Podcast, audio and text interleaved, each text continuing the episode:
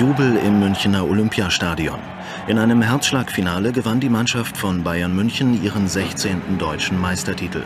Schützenhilfe leistete Lokalrivale Unterhaching mit seinem 2-0-Sieg über den bisherigen Spitzenreiter Leverkusen. Im Stadion dort trauerten 15.000 Fans, die eigentlich zur Siegesfeier gekommen waren, über den Verlust des schon sicher geglaubten Titels. Unterhaching 17.20 Uhr. Der wohl bitterste Moment in seiner Karriere für Leverkusens Trainer Christoph Daum. Seine Mannschaft von Beginn an wie gelähmt. 20. Minute Eigentor Michael Ballack. 1 zu 0 für Unterhaching. Ein Tor mit Wirkung. Bayer verkrampfte zunehmend, Chancen praktisch nur durch Standardsituationen. Das Unglück nahm seinen Lauf. Mitten hinein in die Leverkusener Sturm- und Drangphase das 2 zu 0. Seitz, Oberleitner, die Entscheidung in der 72. Minute. Beim Aufsteiger klappte heute einfach alles. Der 20. Mai 2000, ein Tag, den die Leverkusener wohl niemals vergessen werden.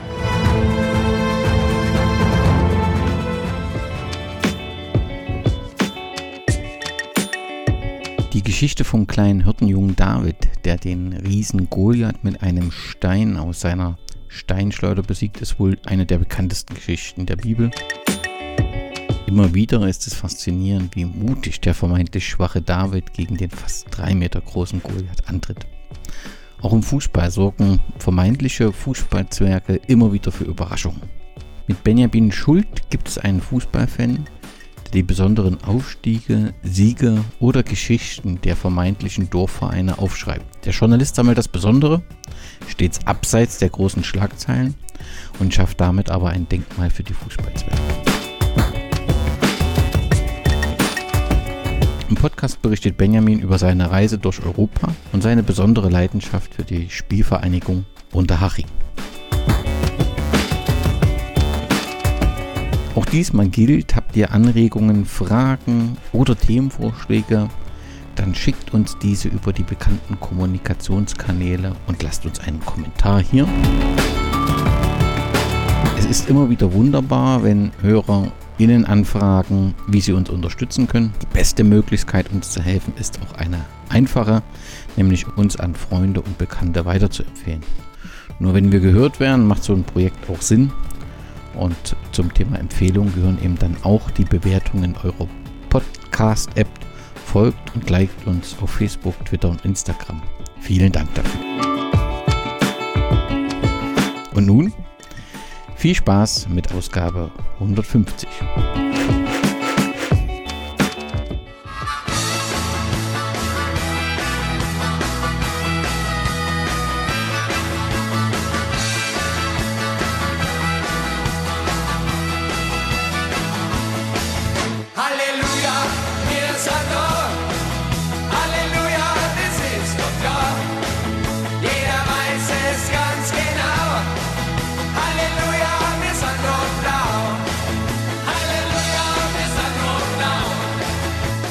Servus Benjamin. Ja, Servus Danny, freue mich auch dabei zu sein. Du hast, habe ich gelesen, Geografie an der Universität in Augsburg studiert. Ganz offensichtlich andere Länder. Das hatte schon immer begeistert und fasziniert. Ist tatsächlich so, ja. Ich habe tatsächlich als Kind mir einfach schon Atlas in die Hand genommen und angeschaut, was es für Länder gibt. Ähm, gerade auch andere Kontinente, welche Länder es da gibt, welche Städte es da gibt, welche Flüsse und ja, genau, diese Faszination für die Welt, einfach ganz salopp gesagt, hat mich dann einmal in der Schule dazu bewogen, Erdkunde Leistungskurs zu nehmen, was dann auch in der, in der Kollegstufe mein bestes Fach war und auch mein interessantestes.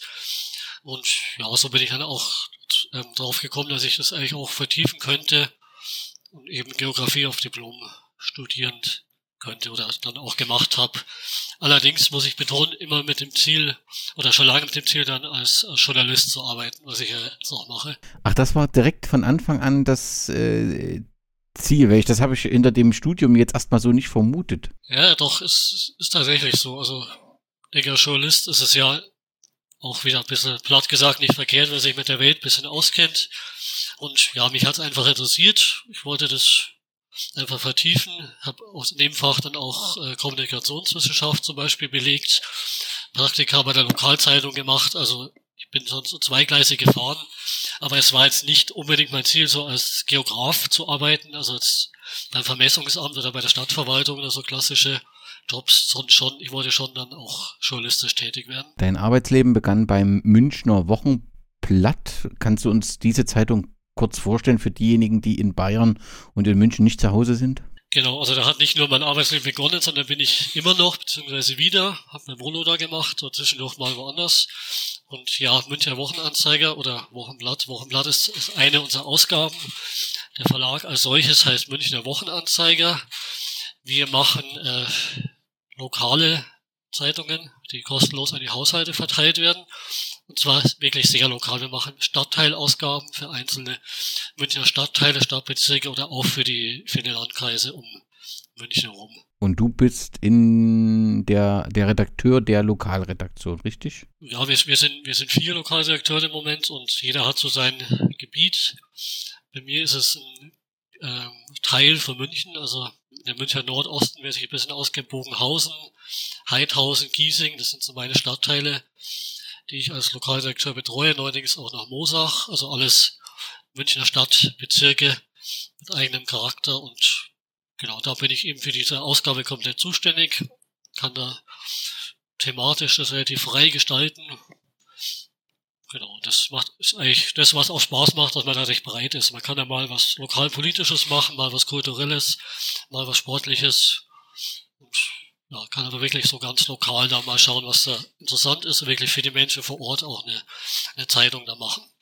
Das heißt, in, in, in, während deiner Arbeit spielt der Fußball ja mal mit einer Rolle, wenn es ein Thema ist, aber ist jetzt nicht dein Hauptarbeitsgebiet, sondern das bezieht sich auf eine brei breite Themenvielfalt. Genau, genau. Also ich bin natürlich schon durch meine Fußballaffinität so der Fußballfachmann in der Reaktion ja, ich schreibe vor allem sonst auch gerne halt über die, die kleineren Vereine, den Amateurfußball rund um München und Haching natürlich auch. Also, und der Haching ist jetzt äh, vom, also sagen wir von der Gemeinde her nicht mein Gebiet, aber über den Verein tue ich natürlich immer wieder mal schreiben, wenn es ergibt. Das ist klar. Wir haben auch eine Kooperation mit denen, die lassen auch ihr Stadionheft bei unserem Verlag ähm, produzieren, soweit ich weiß. Also haben wir auch ganz guten Kontakt.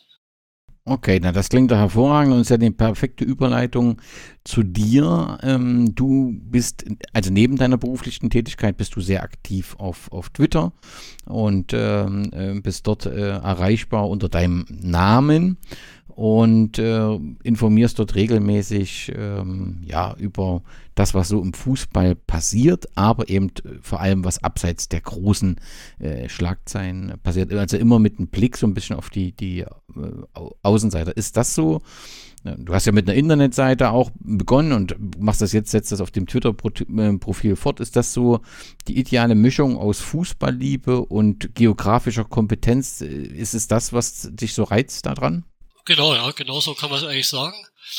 Ähm, wie gesagt, ich habe schon immer mich dafür interessiert, welche Länder es gibt, welche Städte, wo die liegen und dann war es halt auch so, wo ich mich da mit dem Fußball als solches dann, also wo ich Fußballfan geworden bin, habe ich das natürlich fortgesetzt. Wenn ich jetzt mal, wenn man es, sagen wir mal, Tabelle anschaut aus Italien, dann kennt man die meisten Städte.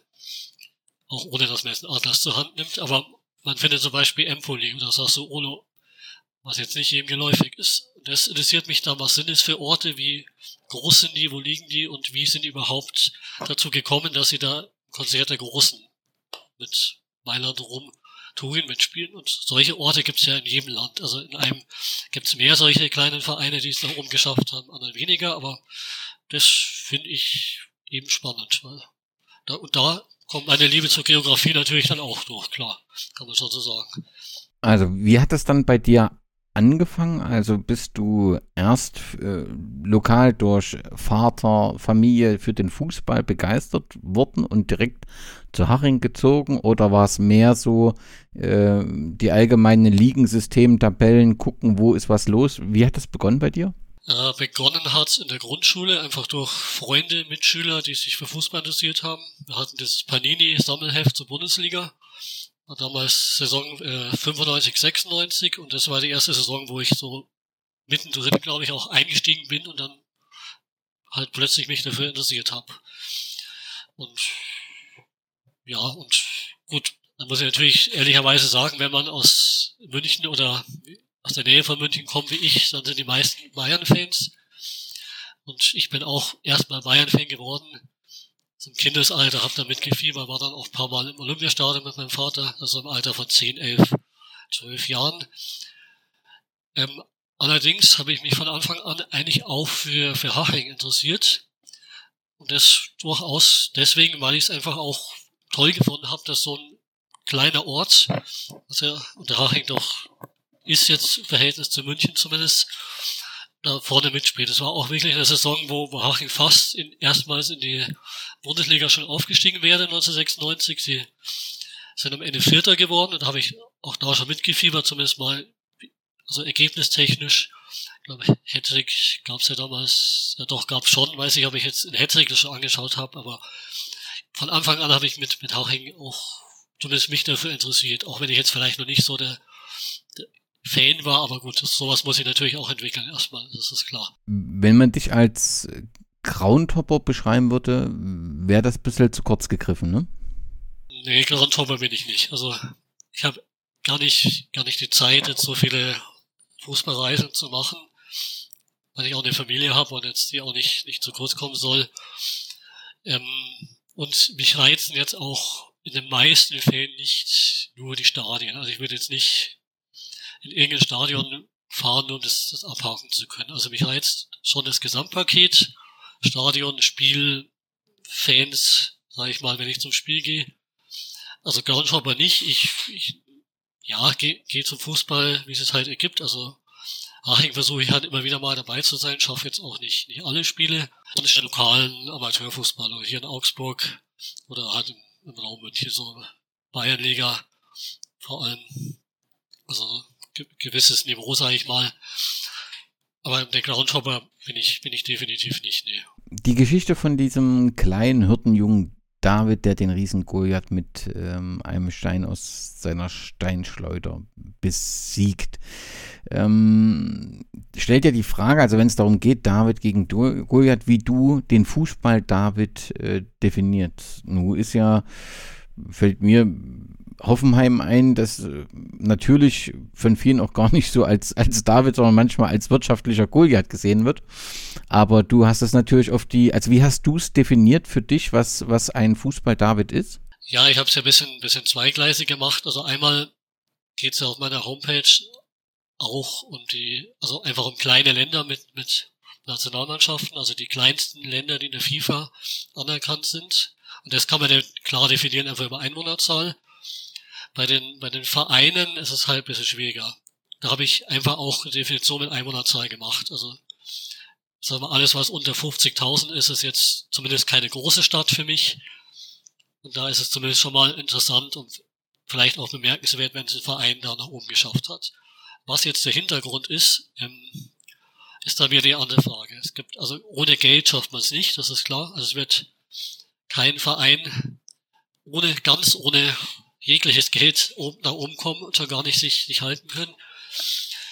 Aber Hoffenheim ist irgendwo auch ein Sonderfall. Also die haben es ja jetzt ohne Millionen zumindest bis in die zweite Liga geschafft, aber kann mich gut erinnern, wo sie dann in der zweiten Liga waren, haben sie dann ja gleich mal für x Millionen, also auf jeden Fall zweistellig, insgesamt gleich mal drei internationale Talente geholt. Also Carlos Eduardo, Dembaba und, und Obasi und das ist natürlich dann etwas, was mit David oder Fußballzwerg nichts mehr zu tun hat, da gebe ich dir recht. Also das ist dann in gewisser Weise ja Wettbewerbsverzerrung, wenn dann nicht mal Hopp sein, seine Schatulle aufmacht und dann einem Dorfverein in Anführungszeichen oder Hoffenheim ist glaube ich auch wirklich ein Dorf, weil es natürlich dort dann die Millionen locker macht.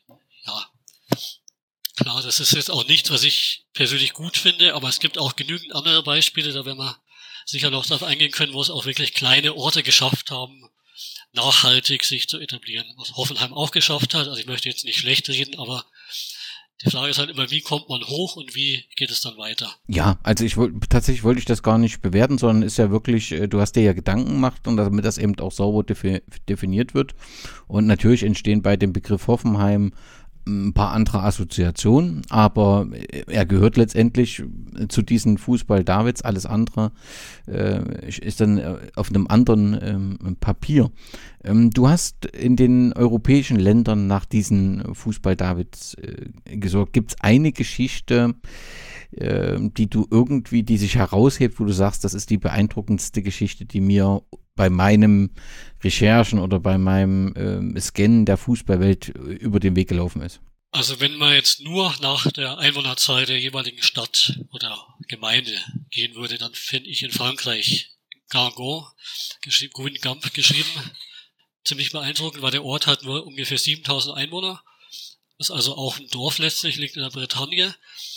Und ja, ist im Moment zwar nur zweiklassig, war aber immer wieder mal erstklassig hat zweimal den französischen Pokal gewonnen, davon einmal 2009 als Zweitligist, merkenswerterweise und 2014 nochmal. Und ja, also 7000 Einwohner, das Stadion hat glaube ich schon mehr wie doppelt so viele Plätze. Das ist jetzt zumindest nicht, nicht, nicht alltäglich. Ist wirklich ein Verein der sich auch dauerhaft, sagen wir mal, zumindest in den ersten zwei französischen Oberligen festgesetzt hat. Und was war der Hintergrund, dass das möglich ähm, war? Ich glaube, das ist doch auch ein bekannter Name, oder? Groß geworden. Also einige, ja, ja. Also um, zum Beispiel kommt Florent Malouda aus der Jugend von Gargon. Und noch, noch größer Didier Drogba, der hat da auch gespielt. Ist von da aus dann nach Marseille gewechselt, dann zu Chelsea. Also der ist da groß geworden sozusagen. Und das sind nur, nur zwei Namen, also es gibt noch einige andere.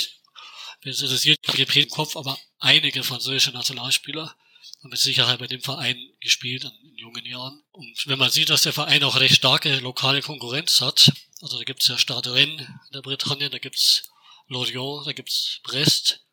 Nantes ist auch nicht weit weg, aber trotzdem hat Gargor es geschafft, also diese zwei Pokale zu holen zum Beispiel, das schafft man ja auch nicht, nicht einfach so, schon gar nicht als Zweitligist. Und dann eben solche Spieler hervorzubringen und sich im Profifußball zu halten, also Gut ab, und da ist jetzt, soweit ich weiß, auch kein Millioneninvestor dahinter, der da die Millionen raushaut, sondern einfach auch gute Arbeit, regionale Identität auch, die ist, glaube ich, in der Bretagne auch recht, recht wichtig, die haben ja so eine eigene Identität, so der Fußball verrückt, also, ja, das ist für mich so eines der, der Positivbeispiele eigentlich für so einen Dorfverein, also jetzt nicht, nicht negativ gemeint, der es nach oben geschafft hat und sich da auch gehalten hat. Ja. Ein kleines galisches Dorf, so scheint es zumindestens. Ja, ist wirklich so. Also das Dorf von Asterix war ja auch in der Bretagne, also oder soll dort angesiedelt sein. Insofern ja, würde ich sagen, Gargon in der Tradition von Asterix und Obelix durchaus. Auch wenn sie, wie gesagt, momentan nur zwei Klassik spielen, aber ich drücke die Daumen, dass sie es wieder mal oben schaffen. Und diese Geschichten, die guckst du einfach durch diese Tabellen und dann fällt dir so ein Ort auf und dann findest du, suchst du weiter, was in dem Ort so los ist. Und solche Geschichten bekommst du eben dann mehr so zufällig bei der Recherche über die Tabellen mit, oder? Ja, ich, ich weiß gar nicht mehr, wie ich jetzt so genau auf diese, dieses Thema gekommen bin, dass ich jetzt mal gezielt diese, diese kleinen Vereine aussuche. Also, dass ich so systematisch mache. Aber wie gesagt, von früher, wenn ich mir jetzt die Tabelle angeschaut habe, jetzt in dem Kicker Sonderhefte immer die, die Abschlusstabellen drin von den internationalen Ligen. Das hat mich auch sehr früh schon interessiert, weil mich eben auch andere Länder interessieren. Ja, und wie gesagt, da stolpert man einfach über solche Namen. Wenn man jetzt da Gargon liest, Villarreal, Empoli, das sind ja jetzt keine Städte, die man kennt. Also, das sind jetzt weder Orte, die touristisch bekannt sind, noch kennt man die jetzt aus, dem, aus der Schule. Das sind einfach vielleicht Industriestädte oder irgendwelche Vororte, die kennt man einfach nicht. Aber doch im Fußball sind sie auf der Landkarte. Wenn wir jetzt einmal nach Frankreich gereist sind, ich getraue mir aufgrund völlig fehlender Französischkenntnisse nicht, die, die Namen äh, auszusprechen. Aber du hast ja noch ein paar äh, äh, Fußballzwerge äh, gefunden in Frankreich, äh, die auch eine spannende Geschichte haben, beziehungsweise äh, die sich in, in sehr kleinen äh, Gemeinden äh, durchgesetzt haben.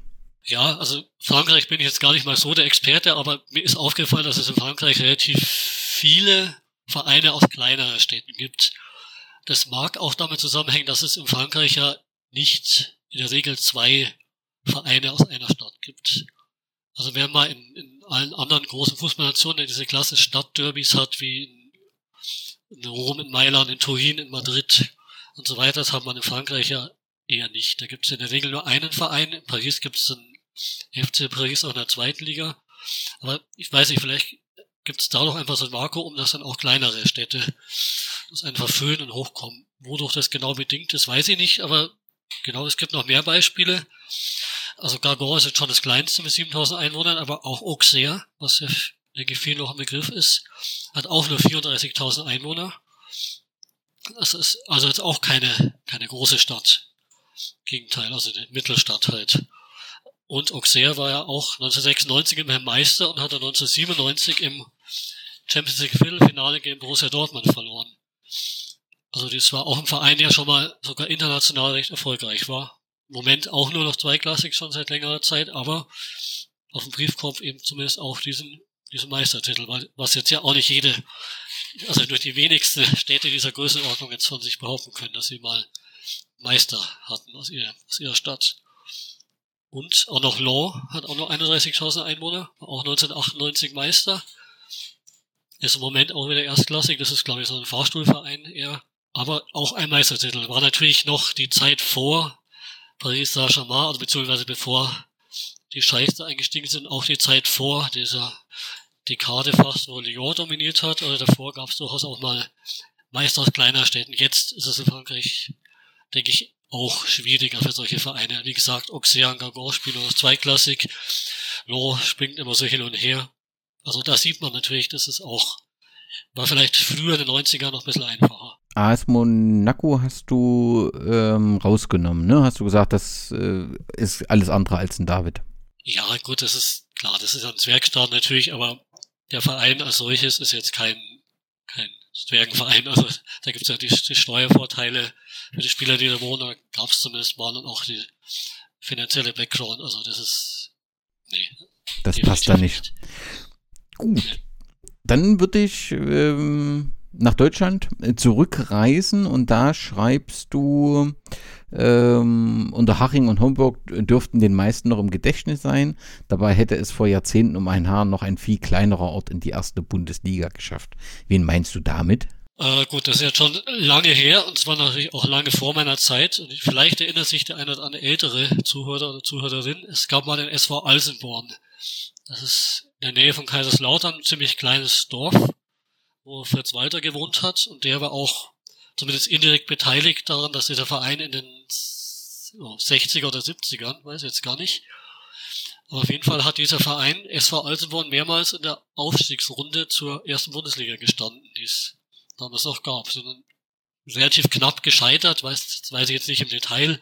Ich habe da mal eine Doku gesehen, also war schon recht beeindruckend. Der Fritz Walter stand da so ein bisschen dahinter, weiß ich nicht in welcher Form, eher so als, als Mentor oder so vielleicht oder als Ratgeber, aber die haben da wohl was damals recht erfolgreich auf die Beine gestellt, im Fast Bundesliga. Das wäre natürlich schon eine Sensation gewesen, weil es auch ein Dorf, das nur ein paar tausend Einwohner hat. Du unterscheidest zwischen erster und, und zweiter, Davids erster und zweiter Klasse, meinst erste und zweite Liga. Erste Liga ist im Wesentlichen unter Haring kommen wir noch. Homburg ist eine sehr spezielle und interessante Geschichte. Da, Homburg ist ja auch deswegen, zumindest bei mir so ein Begriff, durch die, die Geschichte mit der Werbung auf dem Trikot, wo sie, auch einen markanten Eindruck hinterlassen haben.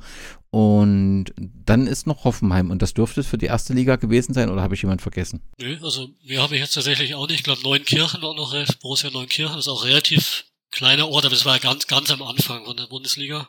Aber erwähnt habe ich sie auch. Ähm, nö, sonst ist so, ist, sag ich mal, Kaiserslautern schon klein, was ja so knapp unter 100.000 ist. Also so wesentlich viele kleine Städte gibt's nicht, die es in die erste Bundesliga geschafft haben. Heidenheim war nah dran zumindest. Ich glaube auch noch so 50.000 Einwohner. Wäre dann auch relativ klein gewesen. Aue war ja zumindest mal Herbstmeister Zweitliga. Das wäre natürlich ein ziemlich kleiner Ort gewesen. Sogar kleiner wie Unterhaching. Mhm. Wen haben wir noch in der zweiten Liga als, als, als Zwerg, vermeintlichen Zwerg? Ja, Sandhausen auf jeden Fall.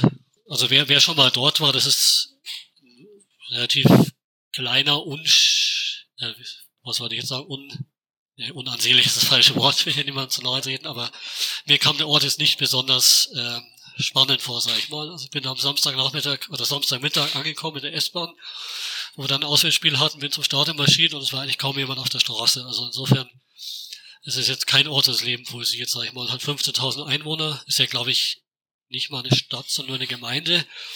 Und, aber jetzt auch schon seit neun Jahren oder zehnten Jahr sogar schon Zweitligist. Also, und jetzt ja auch, unser Haus ist jetzt kein Verein, der die Millionen raushaut, also zumindest ist mir das nicht geläufig. Die werden jetzt ein bisschen was in die Hand nehmen, sonst könnte jetzt sicher ein Diekmeyer oder ein Cateruel oder wie sie alle heißen, auch nicht, nicht halten oder verpflichten, aber leisten auf jeden Fall auch gute Arbeit, schaffen es irgendwie immer wieder in der zweiten Liga zu bleiben. Also Respekt. Das zu unserer zweiten Liga. Wenn wir dann nach Italien reisen, dort hat man ja öfters mal so Namen, die ja nicht so bekannt sind, wo man öfters mal einen Atlas nehmen muss und hinschauen muss. Was ist dir dort so aufgefallen? Ja, also in der Serie A haben es eigentlich nur zwei nachhaltig geschafft, sich zu etablieren, nämlich Empoli und Sassuolo. Sassuolo ist ein Sonderfall, das ist eine mittelgroße Stadt mit 40.000 Einwohnern in der Emilia-Romagna gelegen. Aber die sind deswegen Sonderfall, weil sie nicht in ihrem Ort spielen, sondern die spielen seit sie aufgestiegen sind. Das war 2013, haben wir hier notiert, also auch schon über acht Jahre her. Sie spielen in Reggio nell'Emilia, also in einer Großstadt, wo es auch durch einen ehemaligen Erstligisten Reggiana dann auch schon entsprechende Stadien gemietet haben oder sogar übernommen haben, glaube ich. Bin mir jetzt gar nicht sicher. Ähm, und da ist wohl auch ein bisschen finanzieller Background da, weil zum Beispiel, wenn man den Kader des Europameisters anschaut, dieses Jahr, da waren, glaube ich, drei oder vier Spieler von Sassuolo dabei. Also zum Beispiel Domenico Berardi, der wirklich ein guter Stürmer ist, der spielt seit Anbeginn, also seit Sassuolo in der Erstliga ist bei diesem Verein. Und das würde er jetzt, denke ich, nicht machen, wenn es nicht entsprechendes Geld da aufließen würde. Da wäre zumindest, sage ich mal, wenn es vielleicht nicht zu Juve, zumindest zu Milan mal gegangen oder zu Roma oder Napoli. Also das denke ich, das zeigt, dass Sassuolo schon ein bisschen Geld auch haben muss. Aber Geld allein macht es natürlich auch nicht. Also es braucht auch irgendwo gute Arbeit, gute Transfers, gutes Scouting, um sich, denke ich, länger zu halten in der ersten Liga. Und das war doch dort, wo, wo Boateng hingewechselt ist, oder? Ja, stimmt, der war da auch mal da. Weil der war schon überall inzwischen. Ja, der, der ist, glaube ich, aufgrund der Nähe zu Mailand hingewechselt, weil seine Familie da wohnt, meine ich. Aber auch das ist natürlich ein Beispiel, die müssen ihm ein bisschen was zahlen. Also er wechselt da nicht hin, weil Sassuolo so schön ist. Das ist, glaube ich, eine Industriestadt, also so viel wird die nicht zu bieten haben. Der muss schon ein bisschen, das wollte ich schon Lieder sagen, aber natürlich müssen ein bisschen Euro fließen, klar. Ein zweites Beispiel, Italien ist Empoli. Also auch eine jetzt nicht ganz kleine Stadt, hat so 48.000 Einwohner, liegt aber recht nah bei Florenz. Also hat dementsprechend mit der Fiorentina auch starke lokale Konkurrenz. Ist aber seit den 80er Jahren eigentlich immer wieder mal in der Serie A dabei. Also jetzt nie, nie länger am Stück, aber sie schaffen es immer wieder hoch. Also die typische Fahrstuhlmannschaft, die immer hoch und runter geht, aber sie sind zumindest immer mindestens in der Serie B vorne dabei oder halt sogar in der Serie A. Das hat Empoli, soweit ich weiß, auch so relativ gute Nachwuchsarbeit geschafft. Also da hat haben einige Nationalstürmer auch gespielt der Jugend. Antonio Di Natale, glaube ich, war es, und, und Montella. Und auch ein, ein Ismail Benacer zum Beispiel, der jetzt bei Algerien, mit Algerien Afrikameister war, jetzt bei Milan spielt, kam von Empoli. Also die ist auch ein typischer Ausbildungsverein, der sich aber auch also damit ganz gut macht, meiner Meinung nach. Ja, und du hast auch herausgefunden, dass Luca Toni dort mal in jungen Jahren aktiv war. Ja, aber das, das war nur ganz kurz. Ich glaube, der war nur ausgeliehen, hatte nur drei Spiele so gemacht. Aber ja, das, genau. Der steht auch in den Vereinsannalen sozusagen. Ja, auf jeden Fall ein spannender äh, Name. Gibt es sonst was aus Italien, wo du sagst, das sollten die Hörerinnen kennen? Unbedingt. Also ich habe eigentlich zwei Favoriten in Italien, die aber beide nur zweiklassig sind oder waren. Wobei bei einem Verein muss man sagen, das ist fast schon eine, eine Schande, dass er immer noch zweiklassig ist, nämlich Cittadella. Die haben schon fünfmal die Relegation zur Serie A gespielt. Belegen also in der Serie B immer, oder fast immer vordere Plätze. Also die ersten acht kommen ja, glaube ich, dann die Relegation. Und Cittadella war schon fünfmal dabei und zweimal standen sie schon im Finale. Haben einmal gegen Hellas Verona verloren und dieses Jahr, also letztes, letztes Jahr im Sommer gegen Venezia. Waren also zweimal ganz nah daran, die Serie A aufzusteigen und Cittadella hat nur 20.000 Einwohner. Das wäre die kleinste Stadt gewesen, die in Italien erstklassig war, nach dem Zweiten Weltkrieg zumindest. Wie, sieht das aktuell aus? Ich wollte nur sagen, Cittadella ist so ein, so ein interessantes Beispiel für mich, wo ich eigentlich durch den Fußball die Stadt kennengelernt habe. Weil das ist ja auch keine Stadt, die, die man die man kennt, aber man sollte sie kennen. Ich war nämlich schon dort und es ist sehr schön, weil es gibt eine sehr beeindruckende Stadtmauer, die die, die Altstadt umschließt. Man kann auf dieser Stadtmauer einmal ringsherum laufen. Dann steigst quasi hoch und bist dann, schaust dann von oben auf die Altstadt, läufst einmal um die Altstadt rum und das ist sehr, sehr schön. Also ich kann ich ihm empfehlen. Die Stadt liegt in der Nähe von Verona, da im Urlaub gemacht in der Region bin da hingefahren. Also das für einen Tagesausflug, wer da eine Adria Urlaub macht, sollte unbedingt nach Cittadella fahren. Vielleicht kann er sogar noch ein Fußballspiel mitnehmen. Hast du, hast du äh, ein Spiel gesehen? Nee, leider nicht. Also wo ich, ich war schon öfters in der Gegend in Urlaub, aber das ist immer in der Sommerpause. Deswegen habe ich das nicht geschafft. Ich würde gerne mal in Italien im Stadion, würde mich schon interessieren, einfach wie es so stimmungsmäßig auch geht, aber bisher habe ich es nicht geschafft. Nee. Ja, aber es ist ja trotzdem schön, dass du im Prinzip durch deine Recherche dann äh, für deinen Urlaub entsprechende Orte findest, die du dann äh, besuchst und dann eben auch die Verbindung letztendlich herstellt, weil man natürlich dann einen anderen Blick hat auch von diesem Ort. Äh, die Einwohnerzahl ist das eine, aber äh, du hast ja gerade auch Sandhausen geschildert und jetzt schilderst du hier äh, die Stadt, dass man da ganz unter unterschiedliche Bilder dann hat, die man damit verbindet. Ne? Und das war noch eine zweite. Genau, das ist ähm, Castel di Sangro. Das ist schon länger her. Das war in der zweiten Hälfte der 90er Jahre. Da gab's, es wurde damals wirklich als, als Wunder von Castel di Sangro bezeichnet, weil das ist ein Dorf mit, glaube ich, also jetzt sind es laut Wikipedia so um die 6000 Einwohner. Vielleicht waren es damals noch weniger, weiß ich nicht, oder vielleicht auch mehr. Auf jeden Fall ein Dorf mitten in den Abruzzen, also im Mittel- oder Süditalien, also jetzt nicht keine, keine reiche Gegend, eher so eine bisschen abgehängte Gegend, sag ich mal. Und dieser Verein, Castel di Sangro, hat es tatsächlich in die Serie B geschafft. Also die sind von ganz unten im Laufe der Jahrzehnte durchmarschiert und waren dann 1996 zweitklassig plötzlich. Haben es irgendwie geschafft. Also auch nicht, nicht mit so viel Geld, aber auch mit guter Arbeit irgendwie. Und haben dann plötzlich in der Serie B gespielt gegen, gegen AC Turin, glaube ich, war drin, oder Pescara oder halt, also zumindest schon namhafte Vereine mussten dann in, die, in dieses Abrutzendorf fahren und zwei Jahre haben sie sich gehalten. Immerhin. Also im ersten Jahr haben sie sensationelle Klassenhalt geschafft. Im zweiten Jahr ging es dann wieder in die Serie C zurück und dann sind sie auch schnell wieder im Amateurfußball ganz unten verschwunden. Ich glaube, der Verein wird sogar aufgelöst. Gibt es also diese Form nicht mehr.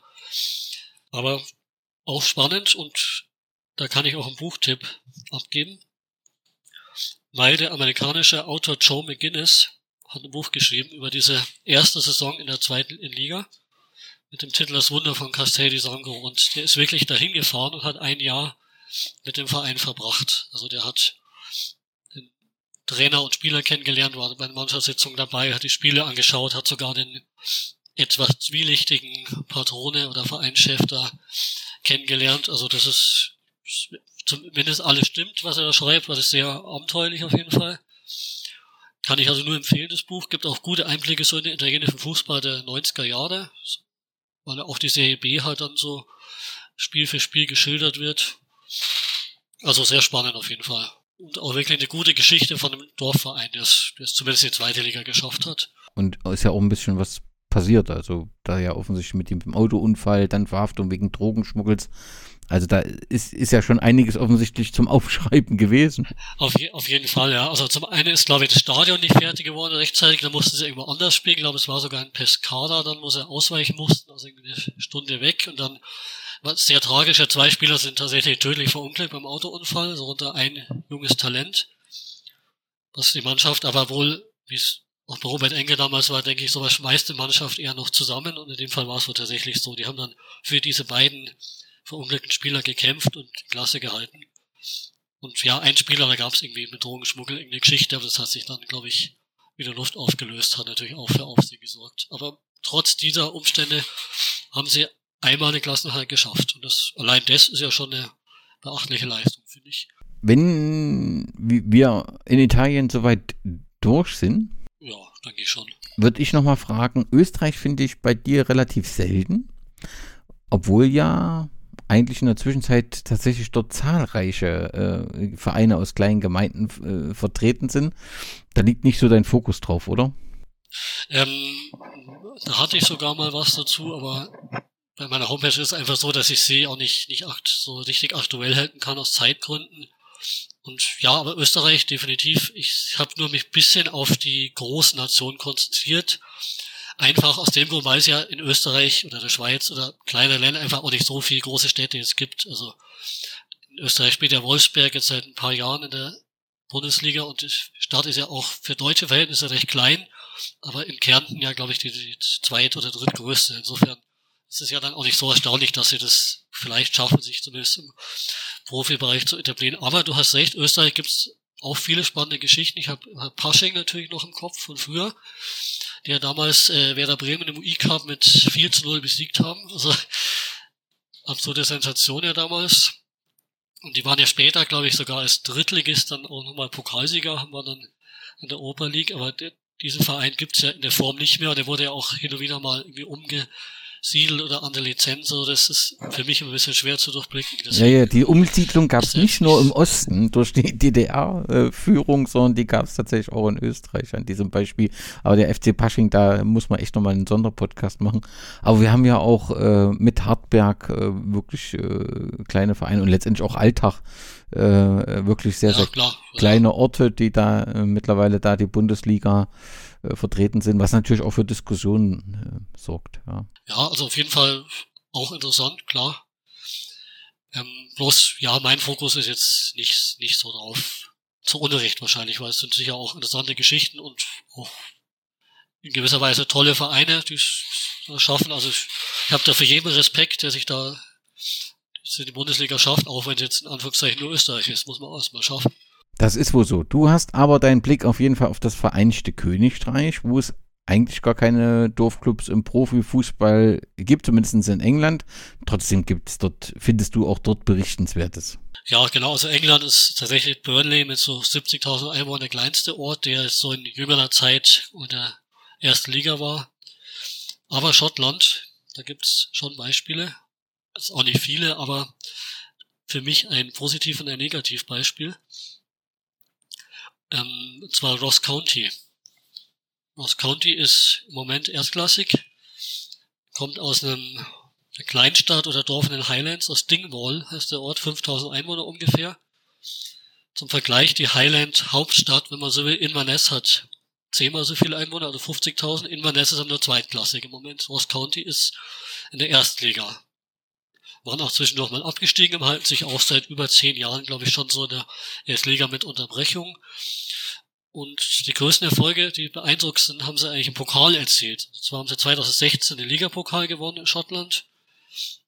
Was jetzt auch nicht selbstverständlich ist für einen Dorfverein. Also da gewinnen ja auch in der Regel Celtic oder Rangers, auch wenn die es vielleicht nicht so ernst nehmen, weil so der dritte Wettbewerb ist. Und 2010 war Ross County noch bemerkenswerter, finde ich, im Pokalfinale als Zweitligist.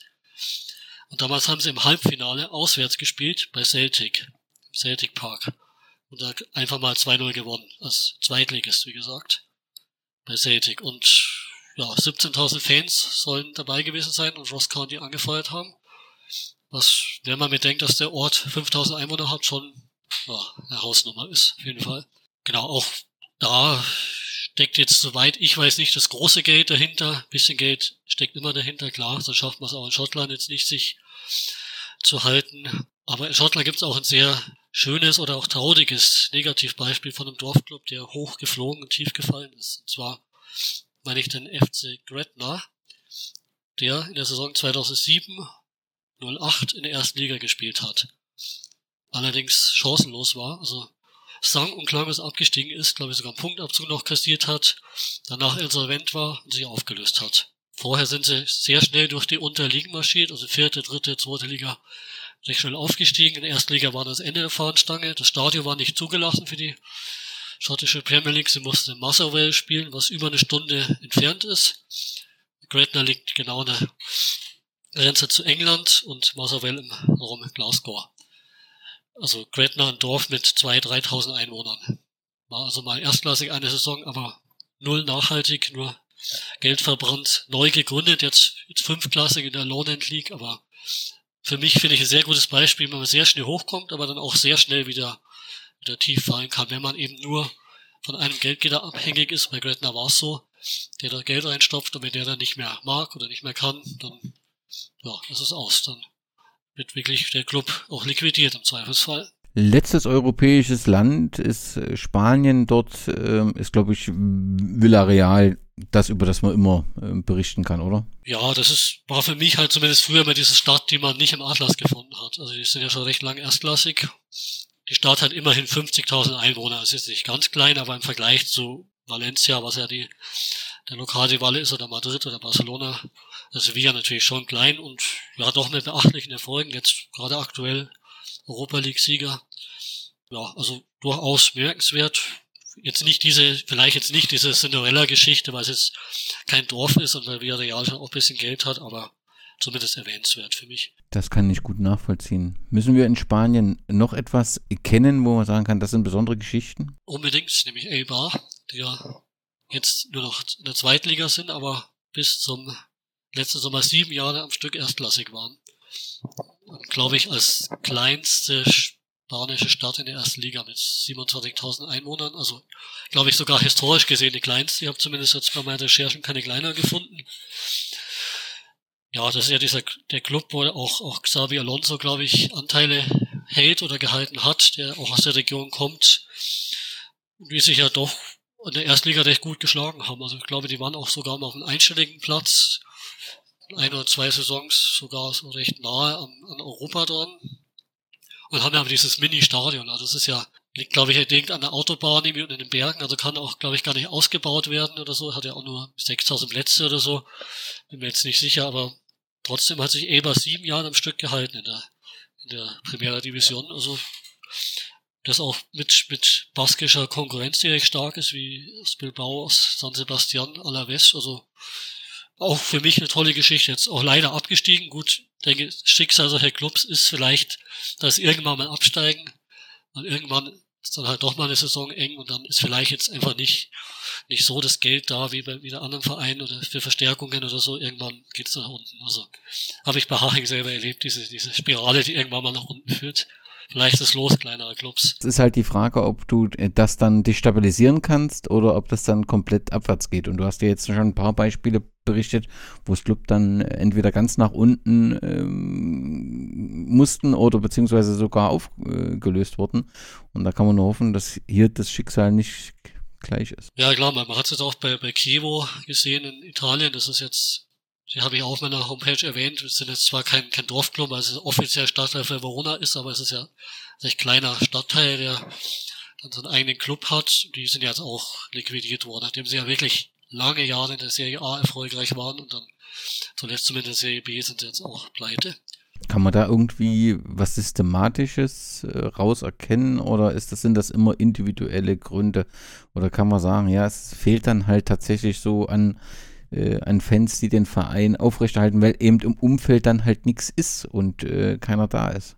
Ja, mag, mag sein. Also ist natürlich immer gefährlich, wenn man von einem Geldgeber, Geldgeber abhängig ist, das ist klar. Das ist wie bei, bei Gretna oder so. Gibt es aber sicher andere Beispiele. Auch in Osteuropa gibt es sehr viele schöne Beispiele. Von einem Geldgeber abhängig ist, geht es natürlich sehr schnell nach unten. Und nicht nur nach unten, sondern ist ja wirklich der Ofen aus. Bei kleine Vereine, die so ein bisschen nach breiter Bein stehen, die so ein paar regionale Sponsoren haben, ist die Gefahr, denke ich, nicht, nicht so groß, dass man jetzt ganz abrutscht. Kann natürlich passieren. Bei, bei Eibar zum Beispiel könnte ich mir jetzt gut vorstellen, dass sie vielleicht in der zweiten Liga in Spanien sich konsolidieren, vielleicht auch mal wieder aufsteigen. Aber ich denke, selbst wenn sie nicht aufsteigen, können sie wahrscheinlich mit der Zweitliga gut leben, weil auch zweite Liga ist ja jetzt für eine Stadt mit 27.000 Einwohnern nicht, nicht selbstverständlich.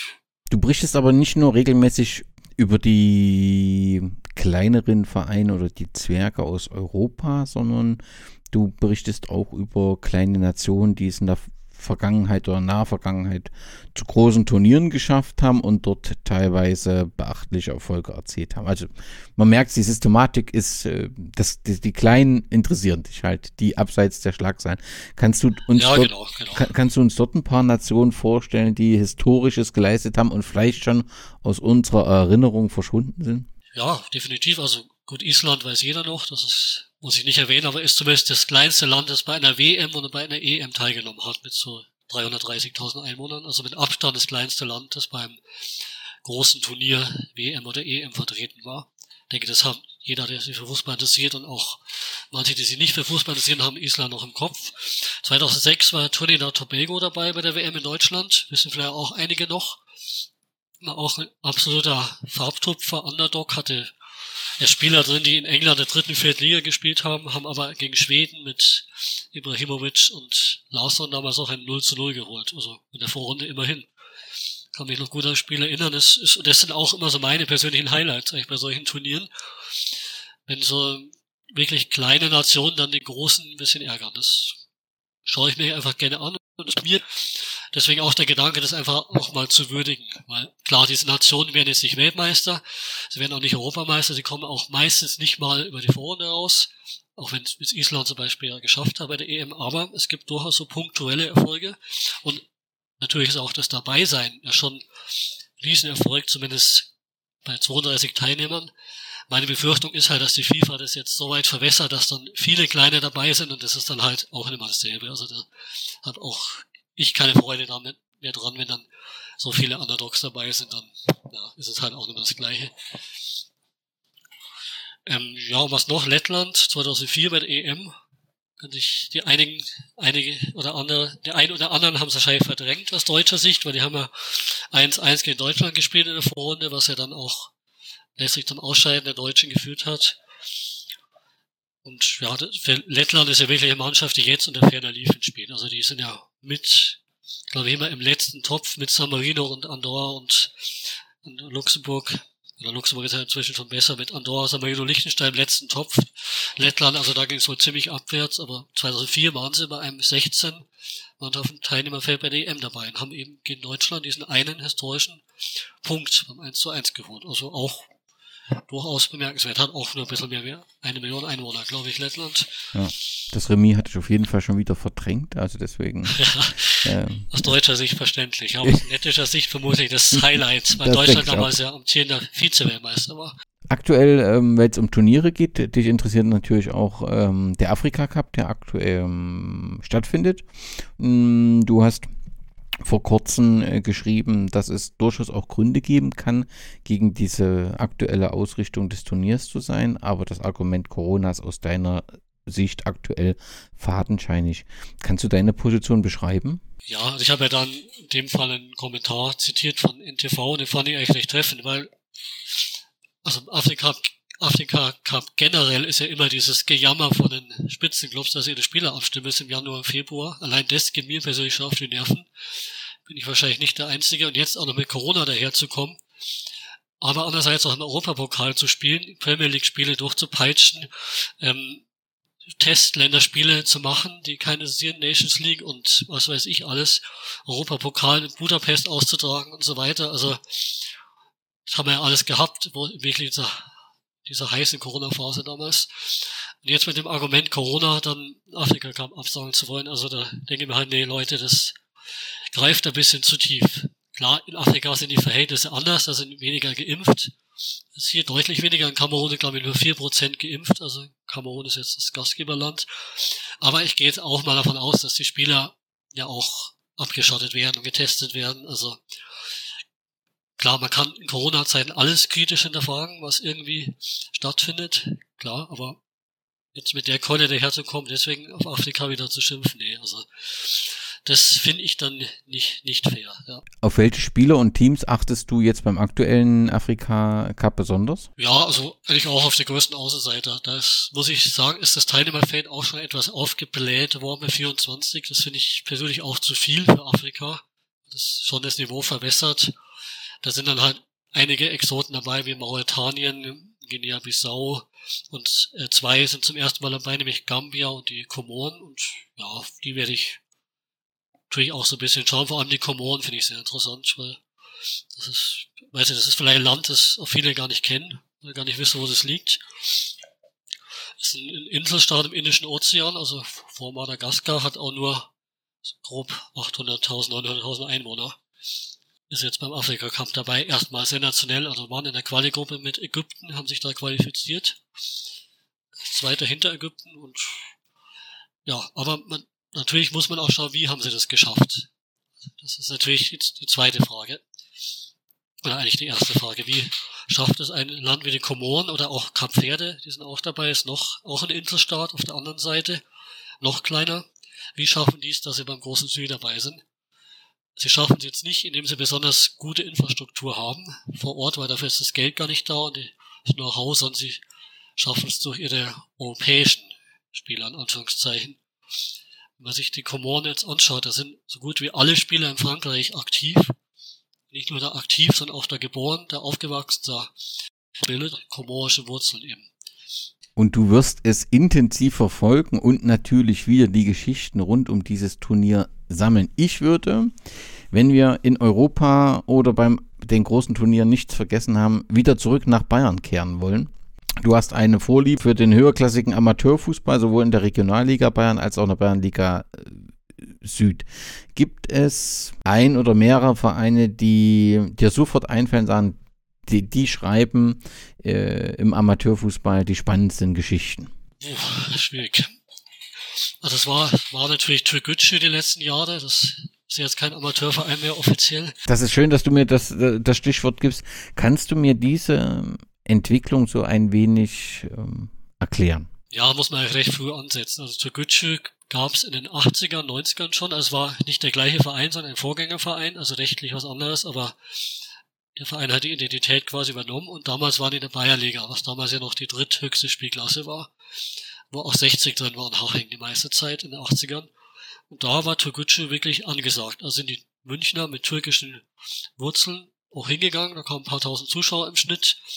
Bei den Derbys gegen 60 war dann sogar Skölwalder voll. Und die haben sich auch, soweit ich das jetzt weiß, weil ich weiß es natürlich auch nur vom Hörensagen mit diesem Verein identifiziert. Und da gab es auch den einen, einen oder anderen Spieler, der dann von da aus in die, in die Super League gewechselt ist, vielleicht sogar türkischer Nationalspieler geworden ist.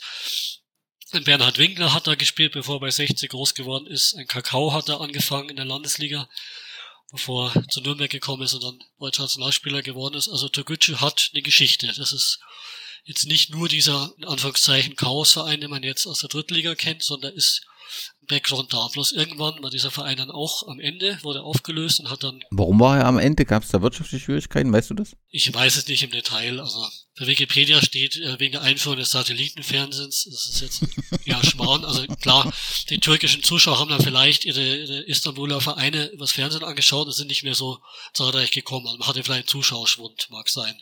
Also schon mal weniger Einnahmen.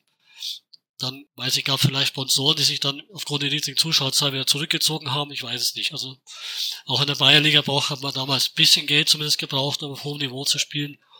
Viel verdient haben die Spieler nicht. Ähm, was genau es zu dem Fall geführt hat, weiß ich nicht. Auf jeden Fall war der Verein irgendwann wieder neu, wurde der Verein irgendwann wieder neu gegründet und hat dann unten angefangen, also in der Kreisliga, glaube ich, in der Münchner Kreisliga. Und bis jetzt der Hasan Kifan, der Boss oder Mäzen oder wie man, man ihn nennt, eingestiegen ist, hat der Verein auch niemand interessiert. Also man wusste zwar, es gab früher mal Türkgücü, große Zeit in den 80ern und 90ern, aber dass es ein aktuelles Türkgücü gab oder gibt, das hatten jetzt, denke ich, viele nicht so auf dem Schirm. Also es war nicht so ein Thema, das Bayern bewegt hat oder so. Das kam dann erst später, ja. Also es war nicht, dass man gesagt hat, Mensch, das erinnert an die damalige Zeit und da, wie du das jetzt gerade geschildert hast, sondern das, das war abseits der öffentlichen Wahrnehmung. Also wo der Kiefer da eingestiegen ist, war das in der Landesliga, glaube ich. Also sechste Spielklasse.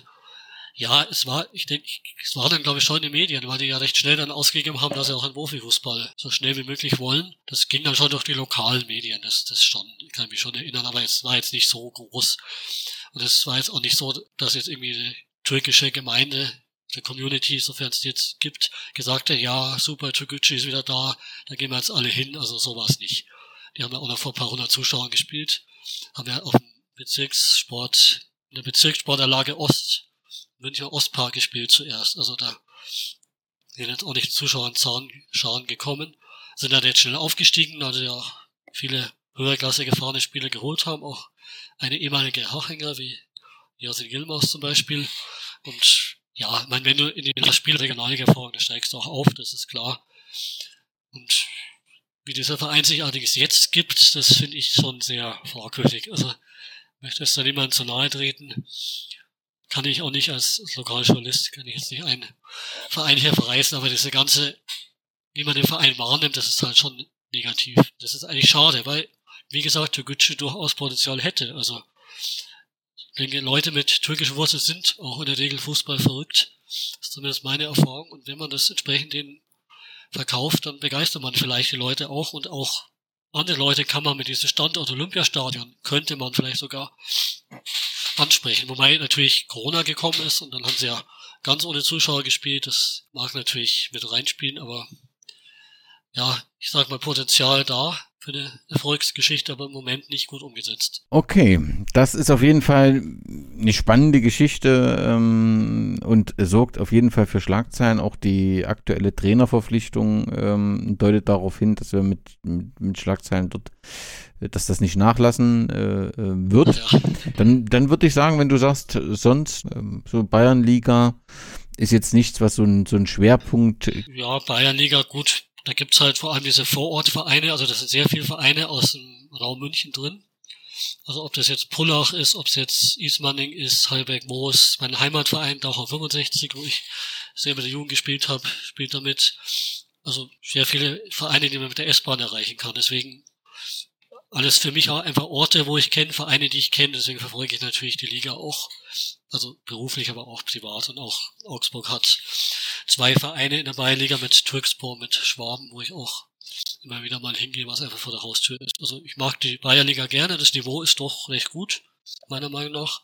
Also ja, kann man sich anschauen. Auf jeden Fall, wer sich so im Raum Augsburg-München für Amateurfußball begeistert, der ist in der Bayernliga auf jeden Fall richtig. Ja, und ein, ein Gastspiel von Schwaben Augsburg in Gera in Thüringen hat dafür gesorgt, dass ähm, der dortige Bringes Müller begeistert war von den violetten Trikots und also dann nach Aue gewechselt ist und einige Zeit dort gespielt hat, dann verantwortlicher Trainer war, hat man in Aue aus Rot-Weiß äh, lila weiß gemacht. Also deswegen. Das äh, ist sehr interessant. Okay. Ja, kommt die Auer Farben, ist eine Verbindung ähm, da nach äh, Augsburg. Ich habe die Geschichte für die Fußballheimat äh, Thüringen aufgeschrieben an die Hörerinnen. Wer dort mehr Geschichten erfahren will, die Fußballheimat Thüringen, gibt es im gut sortierten Buchhandel. Aber zurück nach Bayern und da äh, kommen wir jetzt zu deinem ja, Herzensverein, kann man sagen, Unterhaching, ja, oder? natürlich, das kann man auf jeden Fall sagen, klar. Unterhaching, mein Verein, rot und blau, das will ich sein. Forza Haching, du bist nie allein und wirst es niemals sein. Unterhaching, mein Verein, so wie du, so will ich sein. UHG, du bist einfach mehr als. Was auffällt, ist in Unterhaching viel, aber besonders dieses Logo. Blau-Rot kann man auch noch so ein bisschen erklären. Mit Bayern nehme ich mal an, die Farben und die gibt's, sind ja dort recht präsent. Ähm, aber dort ist ein Bob im Logo und das kriege ich nicht so richtig klar. Spielvereinigung Unterhaching und ein Bob im Logo. Also die Spielvereinigung hat nur zwei Abteilungen oder hatte. Die hat die Fußballabteilung und die Bob-Abteilung, weil für alle anderen Sportarten gibt es Unterhaching den TSV, Unterhaching der Volleyball auch bekannt geworden ist. Und ja, die Spielvereinigung hatte wirklich für eine erfolgreiche Bob-Abteilung mit Christoph Langen zum Beispiel, den vielleicht ein oder andere Wintersport-Fan kennt von früher, der auch erfolgreich war, der ist eben für die Spielvereinigung angetreten. Ich, deswegen ist der Bob im Wappen. Nur bin ich jetzt absolut kein Wintersport-Experte, also kann ich da nicht so viel dazu sagen. Aber es war auf jeden Fall die Abteilung für sehr prominent und erfolgreich und ja, deswegen hat sie auch im Wappen die Berechtigung genauso wie der Fußball. Wo ist man denn in Unterhaching Bob gefahren? Das äh, verstehe ich nicht ganz. Also in, in, in Unterhaching sicher nicht. Ich denke schon über den Bergen, wo es auch entsprechende Anlagen gibt. Warum hat man dann das zur Unterhaching? Das, äh, wie ist da eine Verbindung? Weißt du das zufällig? Nee, das, das weiß ich nicht. Also da bin ich jetzt auch, bin für die Historie der Spielvereinigung ist auch kein Experte, sage ich mal. Da gibt's den äh, Stefan, der den Blog Überhaching betreibt, also heißt, heißt Überhaching auch, und der kennt sich da besser aus.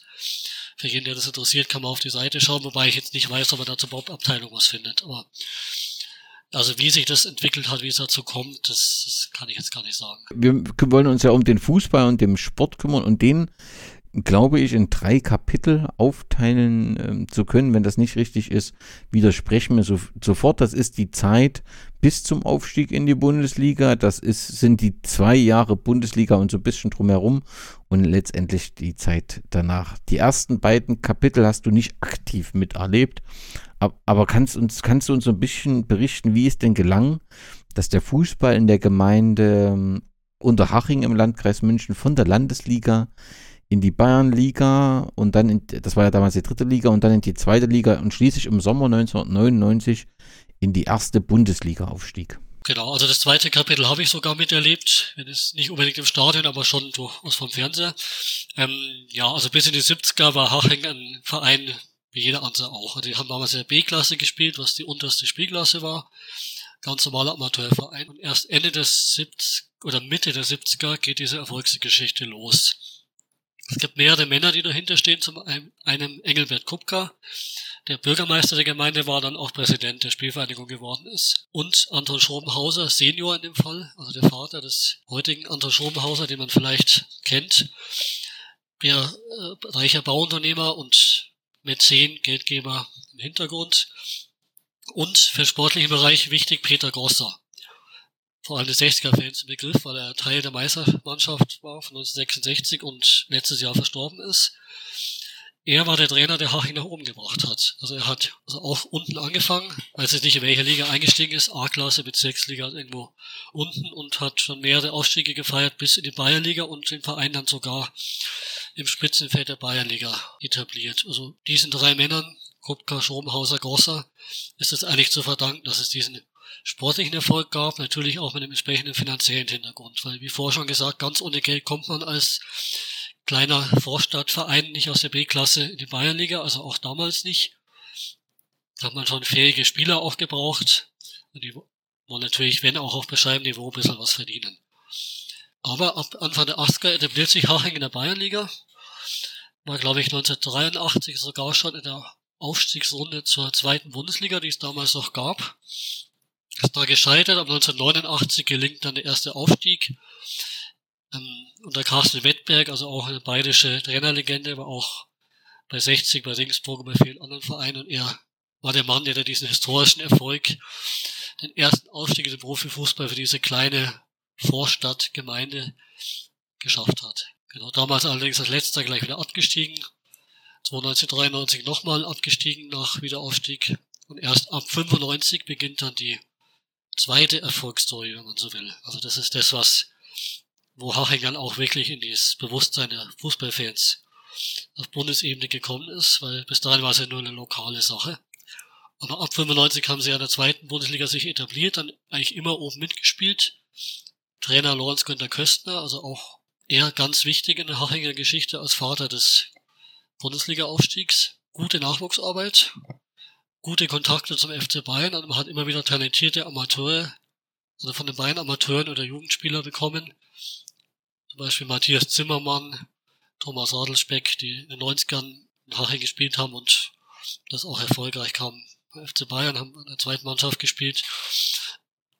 man hat auch einige Spieler geholt, die bei anderen Vereinen vielleicht aussortiert wurden, die schon ein bisschen erfahrener waren. Alexander Stremel zum Beispiel, der war mit dem VfB Stuttgart schon mal Meister gewesen, wo Köstner, glaube ich, Co-Trainer war, den hat er dann nach Haching geholt und der war dann der Libero bei diesem Aufstieg 1999. Ja, das war natürlich eine Sensation, klar. Also da hat ja wirklich dann die ganze Welt, ich mal salopp gesagt, zumindest ganz Europa irgendwie plötzlich auf Haching geblickt. Für mich persönlich übrigens war es gar keine so Sensation. Also ich war mir, war damals ja noch recht jung, war mir sicher, dass Haching irgendwann aufsteigt, weil sie, so, also soweit ich denken konnte, Haching immer oben mitgespielt haben in der zweiten Liga. Also ab 96 war ich quasi Fan. Und sie haben immer oben mitgespielt. Also diesen Abstiegskampf kannte ich nicht. Ich habe gesagt, ja, irgendwann schaffen sie es schon. Ja, tatsächlich so gekommen. Der Engelbert ähm, Kupka ist ja ähm, heute vielleicht den HörerInnen auch ein Begriff durch sein Engagement für den Amateurfußball, durchaus auch kritisch zum DFB. Du hast gesagt, er war Bürgermeister. Das heißt, seine Qualität bestand darin, Kontakte zur Wirtschaft herzustellen und damit die wirtschaftliche Stabilität sicherstellen. Oder war er auch sportlich, also äh, Fußballsachverstand und hat sich dort äh, eingebracht? Was, was waren die Erfolgsgeheimnisse ähm, dieser Zeit? Ja, also Kontakte zur Wirtschaft auf jeden Fall, denke ich. Auch wenn ich jetzt das auch nicht so im Detail alles weiß, weil ich damals, wo das passiert ist, war ich auch noch zu jung, um solche Sachen mich jetzt zu interessieren. Ähm, sportlich war jetzt, ich will jetzt nicht, nicht falsch beurteilen, aber ich weiß jetzt nicht, ob der große Fußballfachmann war. Das Sportliche hat dann schon Lorenz Günther Köstner geregelt und Norbert Hartmann, der der Manager war. Also die haben einfach wirklich gute Transfers geholt, gute Mannschaften aufgebaut. Haching war damals sehr, sehr defensiv meistens, also hat dann meistens recht unansehnlichen Fußball gespielt, aber erfolgreich. Also sie haben sehr oft gemauert, haben oft unentschieden gespielt, haben knapp gewonnen, aber irgendwie hat's dann gereicht zum Aufstieg. Also der große, große Offensivfeuerwerk war es unter Köstner nicht, aber erfolgreich. Also das ist schon eine beachtliche Leistung, klar. Also wie gesagt, ein kleinere, kleinerer Ort hat's nicht in die erste Liga geschafft. Ähm, Hoffenheim Jein, weil das ja Stadtteil von Sinsheim ist, also nicht, nicht wirklich eigenständig, wenn man jetzt nur nach der eigenen Gemeinde geht, geht ist Unterhaching mit rund 25.000 Einwohner. Vor 20 Jahren war es noch ein paar weniger, denke ich, was jedenfalls der kleinste Bundesliga-Standort. Und, ja. und man hat sich immerhin zwei Jahre gehalten und alle großen Namen besiegt in dieser Zeit. Bevor wir zu dieser Zeit nochmal kommen, ganz kurz, wenn ich jetzt Unterhaching besuche, was, was finde ich vor? Was ist, du hast vor uns Sandhausen als Stadt beschrieben, du hast die wunderbare italienische Stadt beschrieben. Kannst du uns ganz kurz Unterhaching vorstellen? Ähm, äh, ja, ich muss zugeben, ich war selten wirklich im Ortskern von Unterhaching. Ich meistens. Du kommst aus Augsburg, ne? Stadion. Also ich wohne jetzt in Augsburg, bin aber in Dachau aufgewachsen von den Toren Münchens. Ähm, Unterhaching als Ort ist wenig spannend. Also die typische Schlafwagenstadt, wie man so schon sagt, wo halt fast jeder in München arbeitet und nach München pendelt. Ähm, ja, also da gibt's, das ist, ansonsten ist es halt so eine, hat schon noch ein bisschen so Dorfcharakter mit Vereinen, Freiwillige Feuerwehr und so weiter. Was es halt auf dem bayerischen Land auch so gibt. Aber es sind natürlich auch sehr viele Leute zugezogen und auch Leute, die Geld haben, weil der Landkreis München ja mit zu den Landkreisen mit der höchsten Lebensqualität zählt und dementsprechend auch mit den höchsten Kosten. Und ja, also Unterhaching ist jetzt kein Ort, der jetzt besonders schön ist, der jetzt besonders interessant ist. Es ist halt eine Gemeinde, die direkt an München angrenzt. Aber ob sich jetzt wirklich immer mit dem Ort identifiziert, so außerhalb des Sports, hm, fraglich. Also meine, meine Chefin, zum Beispiel wohnt selber in Unterhaching. Er hat gemeint, das ist ein super Wohnort für Kinder. Also wenn man Kinder hat, dann ist man da, also weil es halt recht ruhig ist, nicht so hektisch wie in der Großstadt. Man hat aber trotzdem die Großstadt vor der Haustür, alle Freizeitmöglichkeiten, kulturelle Möglichkeiten, auch die, die Alpen ja vor der Haustür. Man ist ja gleich auf der A8 Richtung Salzburg. Also denke, es lässt, ich habe selber nie da gewohnt, aber ich denke, es lässt sich gut leben in Unterhaching. Aber besonders spektakulär ist der Ort jetzt an sich nicht. Spektakulär war aber das, was in der Bund in den zwei Bundesliga-Jahren passiert äh, geschah. Ähm, für bundesweite Auf Aufmerksamkeit sorgte jetzt nicht nur der Aufstieg des Vereins, sondern in der ersten Saison war es halt dieser spezielle letzte Spieltag, weil es um die Meisterschaft des FC Bayern ging und unter Haching Leverkusen mit 2 zu 0 schlug. Letztendlich ist das äh, eine Geschichte, die jeder kennt und äh, über die sich der Verein auch sehr lange äh, definiert hat, vielleicht sogar so ein bisschen äh, zu lang. Hast du das damals äh, als Fan bestimmt miterlebt, oder? Ja, klar. Also ich war in der ersten Bundesliga-Saison nur einmal im Stadion, das war gegen Hansa Rostock, das war so ein paar Wochen vor diesem Leverkusen-Spiel. Aber ich habe natürlich damals schon, ich war damals 12 oder 13, da schon mitgefiebert. Hab immer Bayern 1 heute im Stadion gehört, natürlich, wenn Haching gespielt hat. Und auch in diesem letzten Spieltag mitgefiebert, weil ich war damals auch noch Bayern-Fan, also muss ich ehrlicherweise sagen. Und ich war mir aber auch irgendwie sicher, dass das Haching da noch was, was sehen kann, dass Bayern noch meistens. Ja, war natürlich eine tolle Geschichte für Haching. Also, die haben sich ja wirklich sportlich fair präsentiert, ist nicht irgendwie abgeschenkt, um Leverkusen da zu helfen, sondern alles reingehauen und ein tolles Spiel geliefert. Leverkusen haben dann arg die Knie geschlottert mit dem Eigentor von Ballack, also das kann er mir, eigentlich kann er mir leid tun. Und wenn wir denken, was das für eine tolle Mannschaft war damals Leverkusen, dass die da nicht Meister geworden sind, eigentlich fast tragisch. Aber für Haching eine tolle Geschichte. Für Bayern ja damals eine tolle Sache, aber letztlich ja auch nur einer von über 30 Meisterschaften. Also, aber ist natürlich was, wo jeder Bayern-Fan nicht gleich drauf anspricht. Also in der Gegend, wo ich aufgewachsen bin, sind ja viele Leute Bayern-Fans und der Hachinger ist dann heißt natürlich, ah ja, super, jetzt das damals zum Meister gemacht, ganz toll, ich drücke euch die Daumen.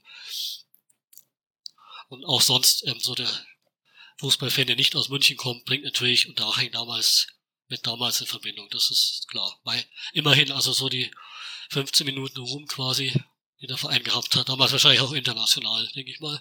Dabei gibt's ja aus dem zweiten Jahr auch Erfolgreiches zu berichten, nämlich ein 1 zu 0 Erfolg eben gegen Bayern München zu Hause. Äh, den, was wohl wichtiger ist, wenn ich äh, die Vereinsphilosophie richtig verstehe, ist der 3 zu 2 Sieg gegen 1860 München. Und auch Hertha BSC hat man damals mit 5 zu 2 besiegt, was dann damals gleich der höchste Sieg war. Und es gibt einen offiziellen Pokal, auch dort hat Unterhaching Geschichte geschrieben, denn äh, Unterhaching ist der Gewinner des äh, letzten ausgetragenen DFB-Hallenpokals. Das klingt ja grundsätzlich recht ordentlich für so ein zweites Bundesliga-Jahr. Ja, klar, also diese Hallmeisterschaft ist übrigens was, was in den Fangesänge bis heute noch angestimmt wird, also deutsche Hallmeister singen die Ultras da zum Teil, weil es, ja, auch wenn man den Titel jetzt nicht so ernst nehmen kann, war es der einzige Titel auf Bundesebene für Haching. Immerhin. Ansonsten ja, also es gab in diesem zweiten Jahr zumindest bis zum letzten Spieltag die Chance, die Klasse zu halten. Man ist jetzt also nicht sagen und klanglos abgestiegen, hat, wie erwähnt, tolle Erfolge gefeiert gegen Bayern, also riesen Sache, sich das überlegt. Bayern war damals ja, hatte dem Jahr die Champions League gewonnen, 2001, und dann hat ja Kahn, Effenberg und Sergio Lissarasu, wie sie alle heißen, ganze Superstars kommen nach Haching und verlieren dann 0 zu 1, also vor ausverkauftem Haus. Also ich war leider nicht dabei damals, aber tolle Geschichte auf jeden Fall. Und klar, der Sieg gegen 60 ist natürlich auch irgendwo historisch. Und was ich, was wir noch erwähnen sollten, im ersten Bundesliga-Jahr hat Haching beide Spiele gegen Borussia Dortmund gewonnen. Also an 3 zu 1 im Westfalenstadion. Also auch, da war ich auch nicht dabei natürlich, da war ich auch noch zu jung für solche Fahrten, aber für mich eigentlich so eines der Highlights. Also wenn sich das überlegt, 3-1 Dortmund gewinnen, auch wenn es eine Saison war, wo Dortmund ganz schlecht war, da waren sie das dabei dann hinter Haching, ist es schon was, was man wovon man heute noch schwärmen kann. Also definitiv. Auf jeden Fall hat es für den Klassenerhalt dann letztendlich nicht gereicht. Ähm, der von dir angesprochene Stefan Seitz vom Blog überhaching.de hat im wunderbaren Podcast Hörfehler die Entlassung von Lorenz Günter Köstner als größten Fehler bezeichnet, der damals ja, passiert definitiv. Das definitiv. siehst du genauso. Also da kann ich mich, das ist schon 20 Jahre her ich kann mir bis heute aufregen. Weil, was haben sie erwartet? Also, man ist aus der Erstliga abgestiegen, kein Beinbruch für Haching. Ziel muss ja sein, sich in der Zweitliga zu etablieren. Meiner Meinung nach. Vielleicht mal wieder oben anzuklopfen, aber das kann man ja nicht, nicht voraussetzen. Und, der Köstner ist mal im Mittelfeld gestanden und die entlassen den. Also, ja, am Ende der Saison war man dann Viertletzter, ist abgestiegen. Also hat gleich den direkten Durchfall von der Bundesliga in die damalige Regionalliga geschafft nach einer absoluten Grottensaison. Also gab es drei Trainer, Köstner, Artelion. Am Ende war dann der Schatzmeister Anton Schromhauser Trainer für ein paar Spiele kurioserweise. Also auch eine lustige Geschichte eigentlich. Man hat trotz eines kaum veränderten Kaders im Vergleich zum ersten Liga-Jahr nicht geschafft, die Klasse zu halten. Eigentlich blamabel und irgendwo schade, weil wer weiß, was geworden wäre, wenn sie sich im Mittelfeld der Zweitliga etabliert hätten, vielleicht wäre es nochmal nach oben gegangen. So ging es dann erstmal nach unten, auch wenn sie später nochmal zurückgekommen sind, aber da war dann die Situation auch eine andere. Wie haben die, die Zuschauer darauf reagiert? Wurde das dann merklich weniger? Also waren sehr viele Fans dabei, die tatsächlich äh, vom Erfolg, also die nur die erfolgreiche Unterharinger Mannschaft sehen wollten? Ja, mhm. definitiv. Deutschland war 1500, 2000 Zuschauer gespielt in der zweiten Liga. Und auch in der Aufstiegssaison kam nicht wesentlich mehr. Also am Ende dann schon, was dann ernst wurde, was da wirklich am Aufstieg ging oder man schon aufgestiegen war, kamen dann ein paar mehr. In der ersten Liga war es natürlich voll, wenn auch nicht immer ausverkauft. Ich denke, da kamen viele Leute einfach wegen den großen Namen, dass man die halt einfach hautnah mal sieht. Das war natürlich schon ein gewisser Hype da. Ich habe es jetzt nicht, nicht ganz so Stadion miterlebt, war nur zweimal da. Einmal gegen Schalke allerdings, was er ausverkauft war, war schon eine tolle Sache damals. Aber wo es dann nach unten ging, waren die Zuschauerzahlen auch schnell wieder im Bereich 2, 3.000, weil das Stammpublikum einfach nicht größer ist in Haching. Also wenn der Verein jetzt nicht im Pokal attraktiven Gegner hat, jetzt nicht gerade 60 kommt oder Bayern oder oder der Verein wirklich Tabellenführer ist und super Fußball spielt, dann kommt einfach nicht mehr. Das ist einfach ein Verein, der im Schatten von Bayern 60 steht. Das war immer so, wird auch immer so sein. Finde find ich jetzt auch nicht schlimm, ehrlich gesagt. Also ich lebe ganz gerne in der Nische. Aber ja, also die Zuschauerzahl hat sich dann nach dem Abstieg schnell wieder unten eingependelt. Auch wenn man dann von 2003 bis 2007 nochmal in der Zweitliga gespielt hat, waren es auch meistens nicht mehr wie 3000 Zuschauer immer gegnerabhängig, klar. Bei der viel, Dresden natürlich kamen 5000 Gästefans mit, 60 war die Hütte voll, aber sonst gegen diese klasse Zweitligaspiele gegen Rot-Weiß Aalen, gegen Rot-Weiß Oberhausen, wie sie alle damals hießen, Wackerburghausen wieder ein bisschen mehr, was ein Derby war, aber ja, normalerweise waren es so 2.000, 3.000. Also da war dann auch gar kein Hype mehr da. Es hat auch niemand mehr irgendwie damit gerechnet, dass es mal wieder in die Erstliga geht. Es war dann nur ein Kampf ums Überleben. Also jedes Jahr harte Abstiegskampf in der zweiten Liga. Jedes Jahr gezittert. Bis 2007 dann nach unten gegangen ist, was aber auch irgendwo absehbar war. Ja, ich will noch mal ganz kurz auf das Aufstiegsjahr dort, äh, also in die, wo es zurückging in die zweite Liga. Dort war ja ähm, Trainer Wolfgang Frank. Und ähm, also so von Außenstehenden hat man ja im Prinzip mit den beiden Trainern, also sowohl Lorenz Günther Köstner als auch Wolfgang Frank, wirklich eigentlich einen Checkpot gehabt, aber offensichtlich hat man das beide mal nicht erkannt, oder? Ja, also Wolfgang Frank ist auf jeden Fall zu verdanken, dass er diesen Abwärtstrend gestoppt hat, dass er in dieser Saison in der Regionalliga wirklich souverän wieder aufgestiegen ist. Das war auch ein Kader, der sich von der Zweitliga nicht groß unterschieden hat. Also man hatte schon einen gewissen Druck, auch wieder hochzukommen. Und ja, aber Wolfgang Frank hat es geschafft, wurde in der Zweitliga dann auch entlassen, wo man kurz vor Saisonende eben in Abstiegsnot war. Hat sich, glaube ich, wenn ich das richtig im Kopf habe, mit dem Starspieler der Mannschaft, mit Francisco Copado bisschen verkracht und das hat ihm dann, glaube ich, den Kopf gekostet. Weiß es ist nicht mehr genau, aber ich meine, dass es so war. Und dann ist Hardy Deutinger eingesprungen, der Co-Trainer, hat dann den Klassenheit geschafft in der ersten Saison nach dem Aufstieg. Und 2003 gelang ja auch äh, das ähm, im DFB-Pokal der Einzug ins Viertelfinale. Und da wurde ja auch Hansa Rostock damals als Bundesligist äh, bezwungen, bevor man dann äh, gegen Leverkusen im Elfmeterschießen äh, ausschied. Hast du da ein Pokalspiel live mitgesehen? Äh, nee, leider nicht. Also in der Saison war ich gar nicht im Stadion, weiß es nicht mehr warum. Also die Regionalliga habe ich damals einfach noch nicht so gereizt. Da war ich halt noch ein bisschen jünger und noch ein bisschen mehr auf die erste Liga getrimmt, sage ich mal. Habe schon die Ergebnisse verfolgt, aber in der Saison war ich tatsächlich nicht im Stadion. Leider auch nicht im Pokal. Also Pokal habe ich auch, meine ich, Leverkusen im Radio gehört, dieses Elferschießen. Und mit gefiebert am Stadion war ich leider nicht. Erst nach dem Aufstieg 2003 bin ich dann eigentlich auch regelmäßig hingegangen. Seitdem eigentlich durchgehend. 2004 passiert nochmal etwas Besonderes ohne das direkte Zutun der Spielvereinigung. Äh, Unterhaching wird äh, Teil der, der Manipulation des Schiedsrichters ähm, Holzer. Denn beim Spiel Unterhaching gegen Saarbrücken gab es eine Panne. Das funktionierte alles nicht so. Wie habt ihr das mitbekommen? Also ich kann mich dunkel erinnern, dass es einen Elfer gab, den der Kopauder da mal versemmelt hat. Also der eigentlich dann, naja, ja, sonst weiß ich jetzt dazu auch nicht mehr viel. Ich weiß nur, dass im Nachhinein, wo diese Holzer-Geschichte rauskam, wurde der Kupka dann Protest erlegen beim DFB und da hat er sich ein bisschen unbeliebt gemacht, weil Haching hat das Spiel ja verloren, genau. Und äh, also Haching sollte gewinnen. Er hätte ja, genau.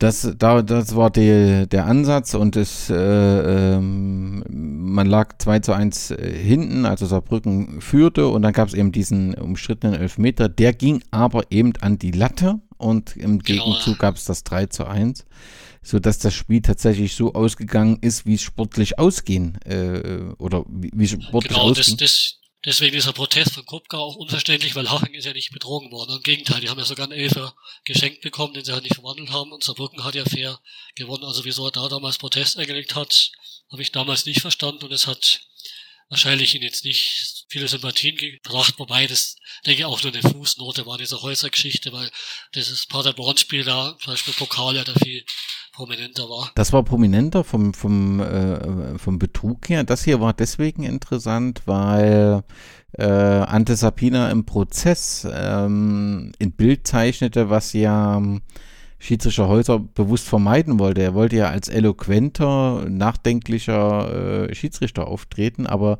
dort wurde ja im Prinzip äh, gezeichnet, dass er am Abend zuvor offensichtlich in der Diskothek war und wohl auch, oder zumindest sagte das Ante Sapina so, äh, mit Damen aus Osteuropäer angepandelt hat und äh, er deswegen sehr unzufrieden war mit der Leistung. Deswegen gab es da ja wohl auch ähm, im Ärger und äh, der malte dann ein bisschen ein anderes Bild und deswegen war das Spiel, ähm, Häuser hat das immer bestritten, aber deswegen war das Spiel halt Gegenstand auch der Prozesse und tauchte dort okay, immer wieder auf. Gut. Ja. Wusste ich jetzt gar nicht so, die Geschichte, so interessant auf jeden Fall. Trainer, äh, so rund um diese Zeit äh, war damals auch Andreas Bremer. Gab es da spezielle Erinnerungen an Andreas Bremer als Trainer? Ja, spezielle Erinnerungen jetzt nicht. Er war auch nicht sonderlich erfolgreich, war halt ein großer Name, der auf der Bank saß. War, glaube ich, sogar der erste größere Name, der jetzt auf der Bank Platz genommen hat, weil da kamen ja noch einige andere mit Augenthaler, äh, Ziege, Wagner jetzt und so weiter. Ähm, ja, Bremen, gut, die Mannschaft hat wieder gegen Abschied gespielt und Bremen ist entlassen worden, wieder durch Deutinger ersetzt worden, der wieder als Interimstrainer den Klassenerhalt irgendwie geschafft hat. Es war, meine ich, die Saison, wo es dieses ominöse Spiel gegen Rot-Weiß Erfurt gab, die Saison. Weißt du, von was ich spreche? Ja, da bin ich gerade am überlegen, wo es diese Abzüge gab.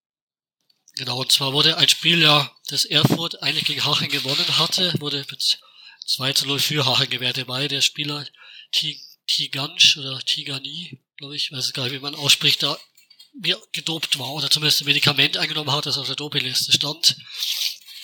Also das waren drei Punkte, die Haching da geschenkt bekommen hat und die waren auch mit ausschlaggebend am Ende, dass man die Klasse dann doch einigermaßen souverän noch gehalten hat. 2007 war auf jeden Fall noch mal ganz kurz Werner Lorand, der wurde geholt. War das sinnvoll oder war das so ein, so ein ja, Schuss, der eigentlich nicht gut gehen konnte? Ja, kann man jetzt im Nachhinein immer, immer sagen, konnte nicht gut gehen. Aber es war zumindest etwas, was man versucht hat. Also was ich jetzt, was ich jetzt Manni Schwabe vorwerfe, dass er 2021 an Talent bis zum Ende festgehalten hatte, nichts versucht hat, aber man damals zumindest versucht, das Ruder noch irgendwie umzureißen, auch wenn es klar war, dass mit Klassenhalt sehr schwierig wird, wo man die ganze Saison wieder unten gehängt ist. Und ja, Laura und gut, der ist natürlich als, als 60er Teil der Fans in Haching schwer zu vermitteln gewesen. Und das ist nicht so ein Detail, weiß jetzt nicht mal so ein Teil auf so Proteste gab oder so. Ja, er hat ein paar Spiele gewonnen, da war bis zum Ende die Chance da, immerhin. Und er hätte am letzten Spieltag die Klasse erhalten können, hat allerdings auswärts in Rostock gespielt. Rostock hat einen Sieg gebraucht, um in die Bundesliga aufzusteigen.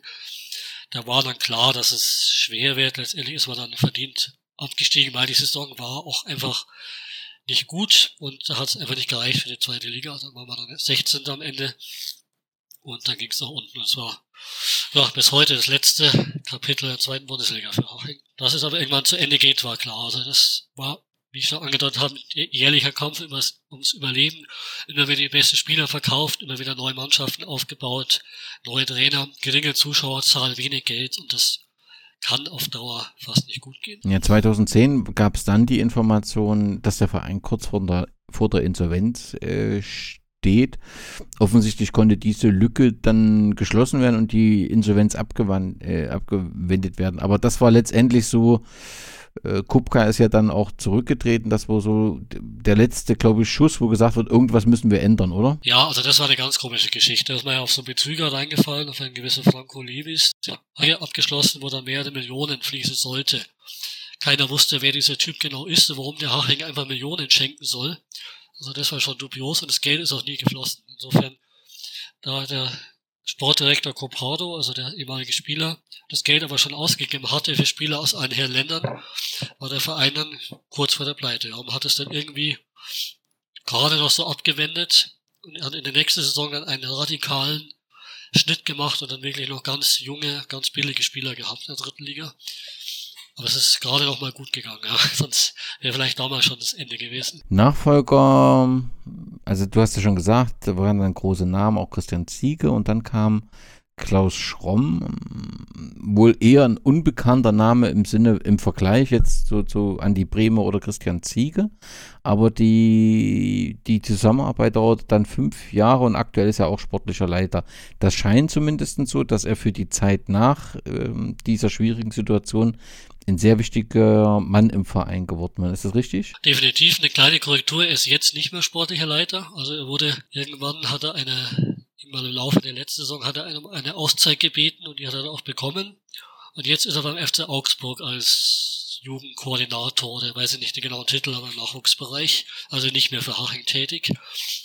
Aber für diese Erde in der dritten Liga war natürlich mitprägend, klar. Also er war viele Jahre Trainer, hat zusammen im Duo mit Manuel Baum angefangen, hat da auch Klasse gehalten. Da hat Haching auch wirklich einen guten Fußball gespielt, teilweise auch sehr ansehnlich, viele junge, talentierte Spieler, die ja auch teilweise in erster und Zweitligaspielen immer noch.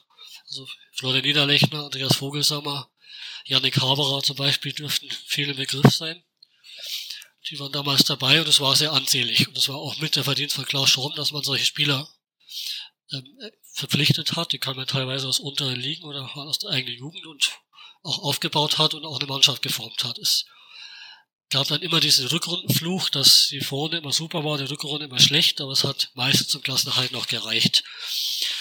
Und ja, dass Haching aber wirklich ein paar Jahre in der Drittliga gespielt hat, es waren ja doch sieben Jahre, von 2008 als Gründungsmitglied bis 2015, war dann auch ein Verdienst von Klaus Schramm auf jeden Fall. Und auch der Wiederaufstieg geht auf seine geht auf sein Konto 2017. Trotzdem musste der Verein 2021 wieder äh, in die vierte Liga absteigen. Was sind die Gründe dafür? Du hast mit den Trainernamen Ari von Lenz schon mehrfach angesprochen. Das scheint, äh, wenn man alle im Umfeld von Unterharing so hört, ein Punkt gewesen zu sein, wo man sich gewünscht hätte, dass deutlich früher reagiert, wer deutlich früher reagiert, dass man deutlich früher reagiert hätte. Also die Gründe dafür, ja, und man muss ein bisschen ausholen. Im 2017 ist Haching wieder in die dritte Liga aufgestiegen. Man hatte dann drei Spielzeiten, wo die Hinrunde top war und die Rückrunde flop. Also wirklich jedes Jahr hat Haching bis zur Winterpause so ziemlich oben mitgespielt, gab immer so latente Hoffnung auf den Aufstieg, aber man hat immer gesagt, ja, die verkacken ist eh wieder in der Rückrunde. Genauso ist es gekommen. Also wurden dann einmal Neunter, einmal Zehnter, dem sie bis zur vorletzten Spieltag gezittert haben und in dieser Corona-Saison dann sogar nur noch Elfter, nachdem sie beim Ausbruch der Pandemie, das werde ich auch immer mit Corona in Verbindung bringen übrigens, weil wo Corona ausgebrochen ist und der Spielbetrieb dann unterbrochen wurde, war Haching Dritter und zwar punktgleich mit dem Zweiten in der dritten Liga. Also wirklich in Aufstiegsnähe und wo dann das wieder losging mit Geisterspielen, da haben sie dann ein Spiel nach dem anderen verloren und am Ende waren sie Elfter in dieser Corona-Saison 1920. Und ja, und natürlich hat man gemutmaßt, was passiert denn jetzt, wenn jetzt die Hinrunde nicht so super ist? Dann wird's eng. Genauso ist es gekommen. Also man hat dann, weil man nach dieser Grottenrückrunde etwas verändern musste, dann Klaus Schromm als sportlicher Leiter befördert oder degradiert, kann man sehen, wie man will. Und Adi Valent als neuen Impuls von außen geholt. Klingt erstmal nicht schlecht, der war bei zweiten Mannschaft von Gladbach Trainer, hat da viel mit jungen Spielern gearbeitet, war selber ja ein guter Stürmer, durchaus auch sympathisch, also klang erstmal nicht schlecht. Der hat dann, glaube ich, von den ersten drei Spielen zwei gewonnen. Ich dann auch ein einziges Spiel diese Saison live anschauen dürfen, Start in Ingolstadt. Da hat Aching ganz überraschend gewonnen.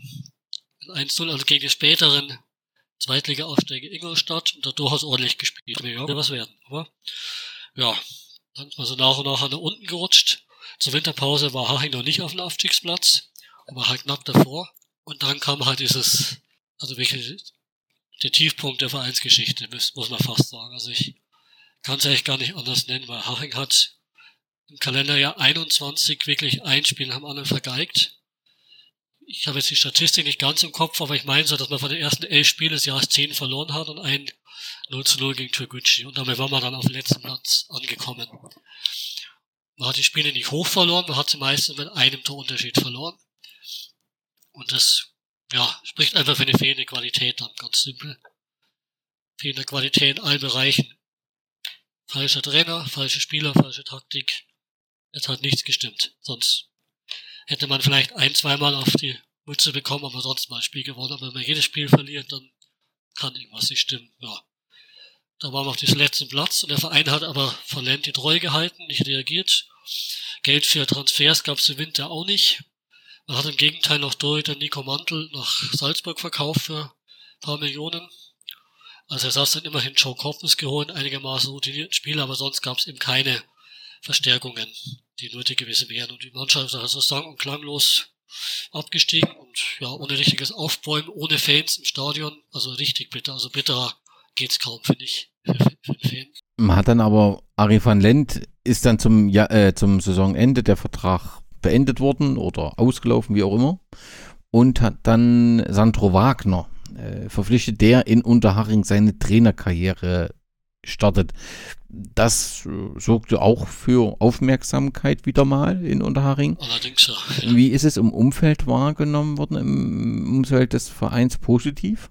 Ja, also auf jeden Fall positiv, dass es eine Veränderung ist, dass jetzt nicht der Talent durchgeschleppt wird aus der Regionalliga oder dass vielleicht jetzt nur der Co-Trainer befördert wird.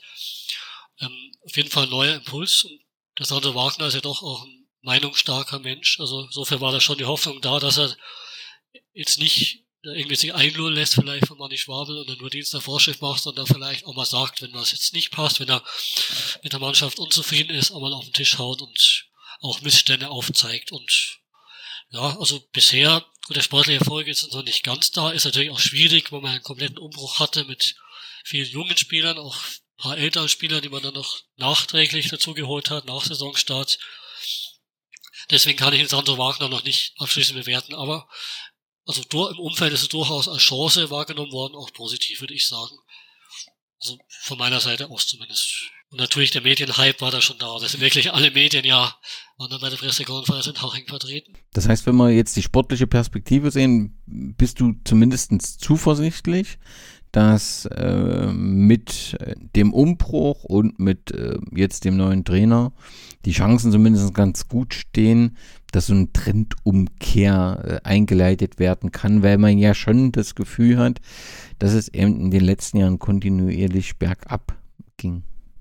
Definitiv. Also vielleicht hat man sogar auch zu lange an Klaus Schramm festgehalten, weil diese, vielleicht hätte man schon nach der zweiten schlechten Rückrunde was verändern müssen, nicht erst nach der dritten. Aber wie gesagt, der Verein wurde neunter, dann zehnter, dann elfter, dann zwanzigster. Also da merkt man schon Abwärtstrend und ja, und jetzt sitzt man in der Regionalliga fest. Also diese Saison wird es definitiv nicht mehr hochgehen. Und nächste Saison wird es auch nicht viel einfacher, weil gehen wir mal davon aus, dass Bayreuth vielleicht direkt aufsteigt, wird in München, toller Verein, in Tradition, dann ist also nächste Saison noch Bayern 2 in der Regionalliga, Schweinfurt, die auch knapp gescheitert sind am Aufstieg, Würzburg könnte absteigen, Worst Case steigt auch Toguchi ab, dann haben wir vier, fünf Mannschaften, die wieder hoch wollen inklusive Haching, ja. Wird nicht einfach. Also, ja, mal schauen. Die Hoffnung ist natürlich da, weil wir wirklich einige talentierte junge Spieler integriert haben inzwischen. Aber die alleine können es natürlich noch nicht rausreißen. Also in der jetzigen Saison haben es vor allem die beiden Stürmer, Stefan Hein und Patrick Hopsch, ausgerissen, die ja beide eine zweistellige Quote jetzt schon haben zur Winterpause und einige Spiele im Alleingang eigentlich entschieden haben. Weil sonst war es oft jetzt nicht berauschend. Also wenn eine Profimannschaft dagegen wird es keinem zu nahe treten, aber Halbprofi wie Scheiding Heining dann 4 zu 5 verliert gegen Rosenheim, 5 zu 4 gewinnt, Heimstetten 4 zu 3 gewinnt, also Vogelwild zum Teil, also attraktiv. Ja. Aber gut, wie gesagt, die leise Hoffnung ist da, dass positiver Trend ab, sich abzeichnet. Das hoffe ich natürlich für euch beziehungsweise dich. Du hast den Namen schon mehrfach erwähnt. Wenn wir jetzt mit der sportlichen Situation abschließen können, müssen wir uns noch mit einzelnen Personen und vielleicht auch mal der Fanszene und dem Stadion beschäftigen. Ein Name, über den wir reden müssen, ist Manfred Schwabel. Hm, wie soll ich es denn sagen, als Außenstehender, der mit dem allen nichts zu tun hat, ist bei mir Manfred Schwabel nicht nur positiv besetzt. Klar, kenne ich ihn als, als Nationalspieler und äh, kleinen aktiven Spieler, der sich äh, durchsetzt und immer auch sehr willensstark ist und damit so ein bisschen das Körpergrößenthema wegmacht und äh, was da keine Rolle spielt. Ähm, mir ist noch in Erinnerung, auch wenn das sehr, sehr lange her ist, dass er in der sogenannten Feten-Affäre 1997 äh, eine Rolle gespielt hatte, als es um so eine, eine Party ging. Ich weiß gar nicht, ob das eine Saisonabschlussparty war, wo, wo es Ärger gab. Ja. Irgend sowas war es, glaube ich. Ja, und während das noch ein bisschen witzig ist, ist das andere Thema 2008 war ja auch wegen Insolvenzverschwörung und Betrug ne, zu zwei Jahren Gefängnis auf Bewährung verurteilt. Genau. Da, da, so, das ist, das ist schon irgendwie, selbst bei mir noch irgendwie so im Hinterstübchen ge gewesen. Da frage ich mich natürlich, wie ist denn so die erste Reaktion gewesen, als er in Unterhaching auftauchte? Also er ist ja nun auch kein Ur-Unterhachinger. Ja, Ur-Unterhachinger ist er nicht, aber zumindest hat sein Sohn, der Markus Schwabel, damals auch schon in der Jugend gespielt und er war dann auch, meine ich, auch im Jugendbereich tätig schon bei der Spielvereinigung, aber das ist nicht aus Nichts gekommen. Er hatte schon eine gewisse Verbindung zum Verein. Diese Geschichte mit der Insolvenz unter anderem hat natürlich schon so für ein bisschen Bauchschmerzen gesorgt, eben mit dem Hintergrund, dass man diese fast Insolvenz hatte mit diesem Betrüger und noch ein paar andere komische Geschichten. Und dann quasi, jetzt kommt auch der Schwabel daher. So, war damals schon bei vielen Tenor, kann mich schon dunkel erinnern. Aber ich denke, man sieht schon, dass er wirklich alles gibt für den Verein, dass er schon auch eine Bindung hat, dass dem Verein nicht wurscht ist und er doch ja schon einiges aufgebaut hat. Also gerade im Nachwuchsbereich ist Haching schon ziemlich gut aufgestellt und das ist schon auch sein Verdienst natürlich. Und er hat auch selber eigenes Geld in den Verein gestopft. Insofern immer wieder Löcher gestopft jetzt in den letzten Jahren. Also man kann ihm schon dankbar sein, weil es gibt zumindest Haching noch als Profiverein, als Perspektive. Ob es das ohne ihn noch gäbe, weiß ich nicht. Er ist seit 28. Juni 2012 Präsident. Also, wenn ich es richtig gelesen habe, war er seit Mai 2010 Nachwuchskoordinator. Das passt ja mit, mit seinem Sohn, was du sagst, ein Jahr später sportlicher Leiter und äh, dann im Juni 2012 Präsident. Der Fall, der, also weil du das auch mit Nachwuchs äh, berichtest, was immer wieder äh, besprochen wird, ist, er ist ja Ziehvater von Karim Adeyemi. Ist, genau. wenn höre ich das, dass das kein Ausnahmeglücksfall ist, sondern dass das letztendlich der Erfolg systematischer Arbeit ist und der Konzentration auf den Nachwuchs letztendlich und das als einzigste Chance für, Unterhaching gesehen wird. Ja, definitiv. Also Adeyemi ist natürlich ein Aushängeschild, so ein findet man jetzt nicht jedes Jahr, sondern alle 10 oder alle 20 Jahre vielleicht. Aber der Nachwuchsarbeit ist sehr gut. Also die U19 und die U17 spielt beide in der Bundesliga und auch beide vorne mit. Die U17 war sogar Tabellenführer, ist glaube ich Zweiter zur Winterpause hat da mit Maurice Kartenmacher ein sehr großes Talent. Er hat schon mehr Tore erzielter Spiele gemacht in der U17-Bundesliga. Das könnte also der nächste sein. Ja, und auch sonst wirklich gute Nachwuchsarbeit in den letzten Jahren. Also, ich habe Janik Haberer schon genannt zum Beispiel, der bei Freiburg lange Stammspieler war. Der kommt aus der Hachinger Jugend. Ein Nico Mantel, der jetzt bei Red Bull Salzburg zwar nicht Nummer eins ist im Tor, aber auch schon die U21 gehalten hat aus der Hachinger Jugend. Und andere Spieler wie Vogelsammer oder Niederlechner haben wir zumindest selber gescoutet in der Regionalliga und Bayerliga und dann sind wir bei Haching groß geworden. Das sind jetzt auch etablierte Erstligaspieler und gibt noch viele andere Beispiele und Spieler, die es über Haching sowas gebracht haben. Also klar, das ist die einzige Chance, weil man diese Spieler immer wieder gewinnbringend verkauft und es in der Drittliga schon immer die Lizenz gesichert hat. Und jetzt mit Adegemi, das ist natürlich eine tolle Geschichte, weil wenn er jetzt demnächst wechselt für 30 Millionen oder noch mehr, keine Ahnung, dann kriegt Haching ja irgendwie 22 Prozent von dem Kuchen ab. Und das ist natürlich schon eine tolle Sache für Regionalligisten. Hat der Manni Schwabel auch gut verhandelt mit, mit Salzburg damals. Ja, das ist wohl so. Ähm, aber ich will noch mal auf ein Thema im Zusammenhang mit Manni Schwabel kommen wir reden ja heute über Fußballzwerge und Fußballzwerg und Aktiengesellschaft. Das hat man so das Gefühl, das passt erstmal nicht. Aktiengesellschaft im Fußball wird in der Regel in Verbindung gebracht mit Borussia Dortmund und das musste ich lernen bei der Vorbereitung auf das Gespräch, weil ich das tatsächlich nicht mitbekommen habe, ist, dass es da ja einen, einen zweiten Fußballverein gibt und das ist die Spielvereinigung Unterhaching, die an der Börse ist was von Bankern nicht nur positiv bewertet wird. Ja, also wenn man halt, halt, halt sagt, dass das, halt, es gibt unterschiedliche Eigentumsformen, wo man ausgliedern kann. Ähm, die KGAA ist da nicht überall dieses, dieses erste, äh, erste Modell, aber Unterhaching hat diesen Weg gewählt. War das umstritten im Verein oder ist man einfach den Weg mitgegangen, der da vorgeschlagen wurde? Also im Verein weiß ich jetzt nicht, ob es umstritten war. Im Verein gibt es, glaube ich, nicht so viel Opposition zu Manni Schwabel im Moment. In der Fanszene, ja, gut. Denke, das sind jetzt auch die wenigsten jetzt so Finanzexperten, um zu wissen, ob das jetzt ähm, eher eine Chance ist, eher ein Risiko. Es war auf jeden Fall eine Chance, ein bisschen Geld zu kriegen.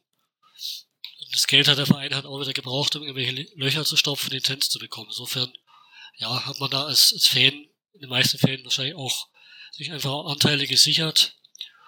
Einfach so dabei zu sein, ja, irgendwie für seinen Verein halt ein bisschen was zu geben.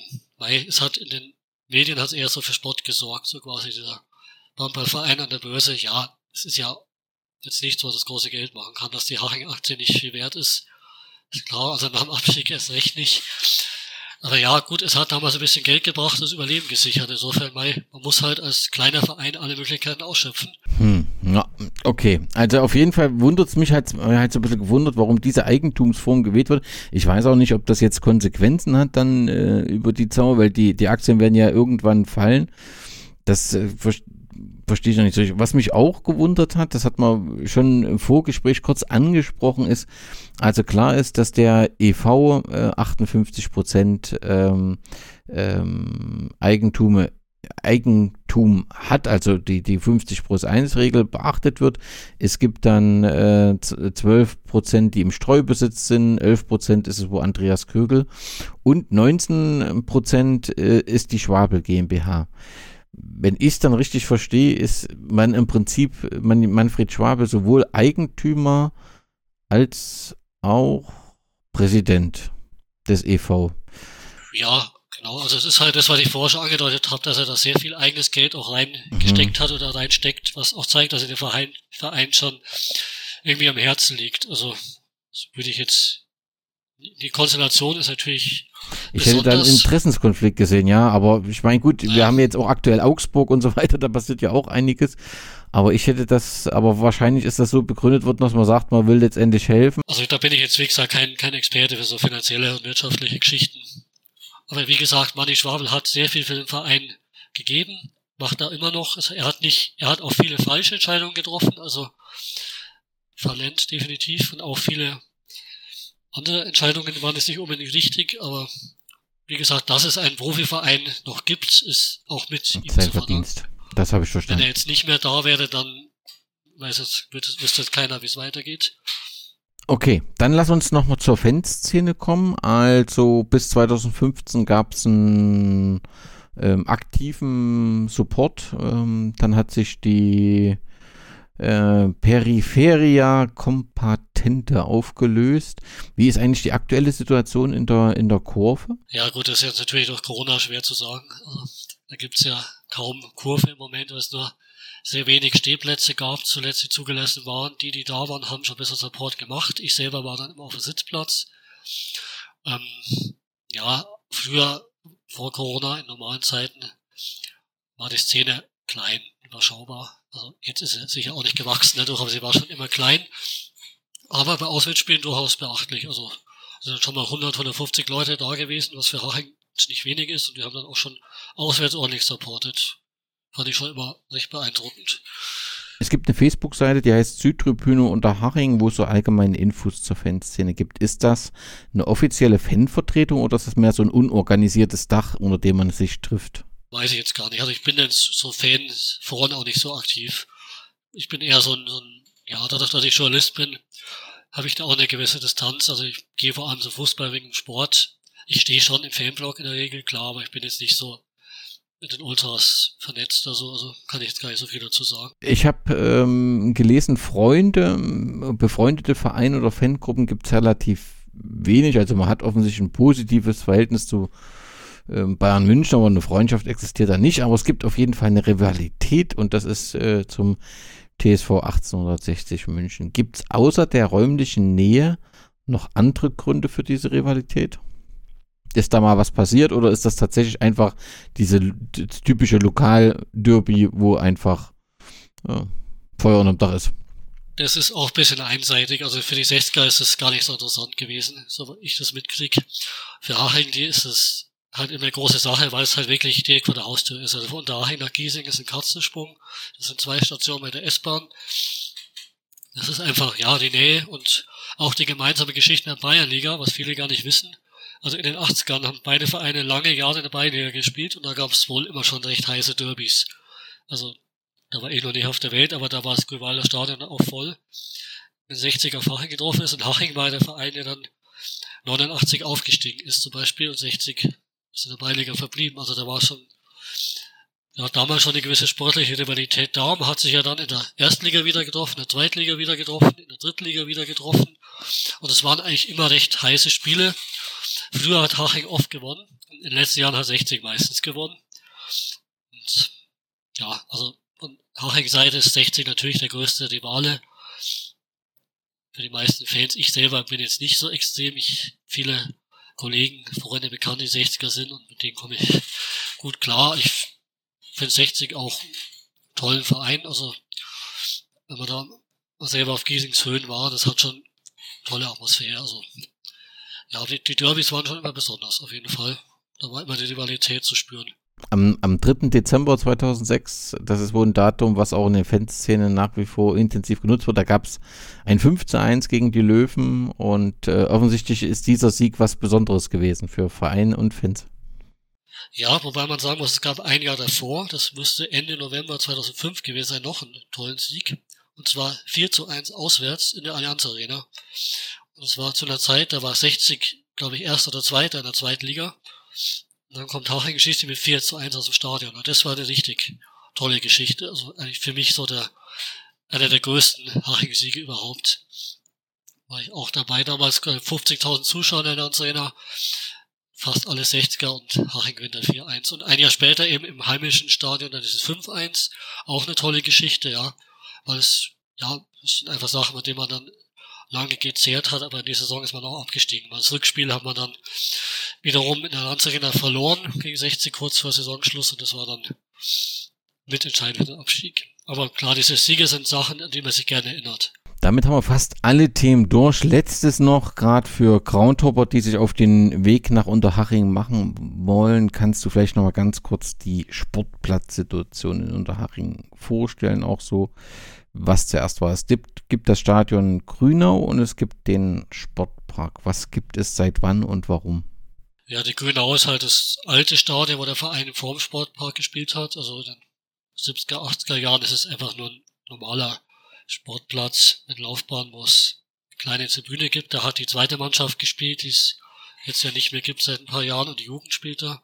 Das ist jetzt unspektakulär, aber hat so ein typisches Amateurstadion. Also kann man sich mal anschauen.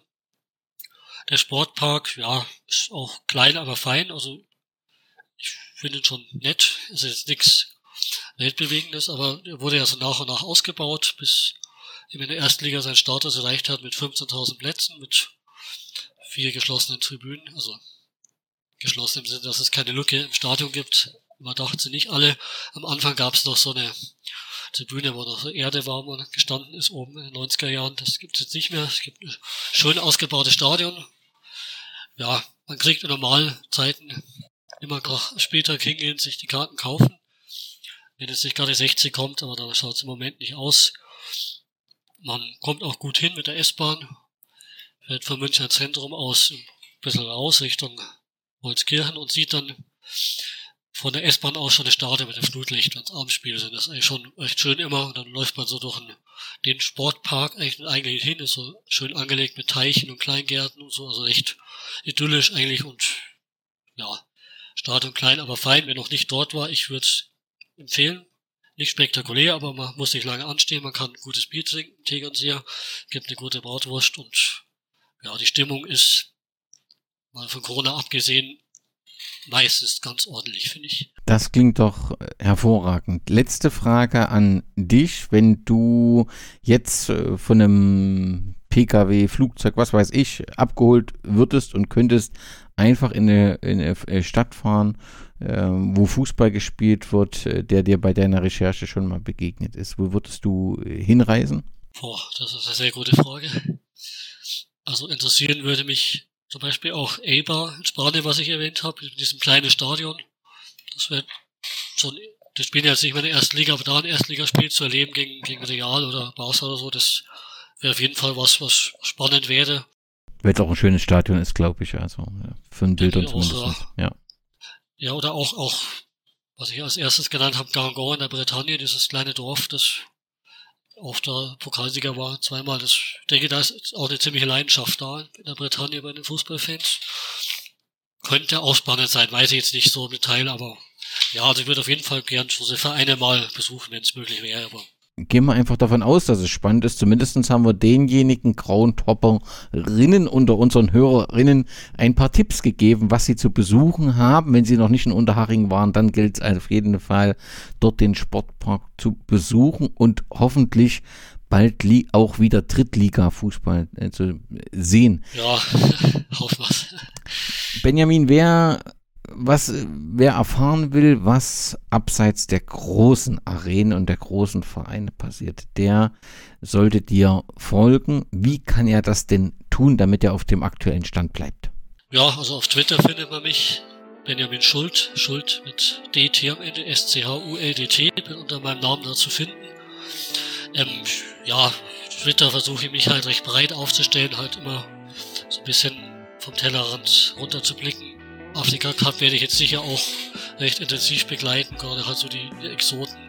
Schau, wie die sich da schlagen. Und ja, also sag mal, wer sich für den Fußball abseits der Champions League und Bundesliga und so interessiert, der kann auf jeden Fall gerne reinschauen bei mir. Auf dem Profil von Benjamin Schuld. Und ich sage dir ganz, ganz herzlichen äh, Dank für deine, ja, deine Reise nach Europa und nach Unterhaching. Sehr, sehr spannend, was in so einem kleinen Verein alles passiert ist und schön, dass das äh, so kontinuierlich von Fans, wie es eben äh, auf dem Portal oder auf dem Blog Überhaching passiert wird, äh, begleitet wird und aber auch von dir als, als äh, Journalist und als Fan. Alles Gute für dich und vielen Dank, Benjamin. Ja, vielen Dank, dass ich dabei sein durfte. Hat Spaß gemacht. Und euch auch alles Gute auf jeden Fall.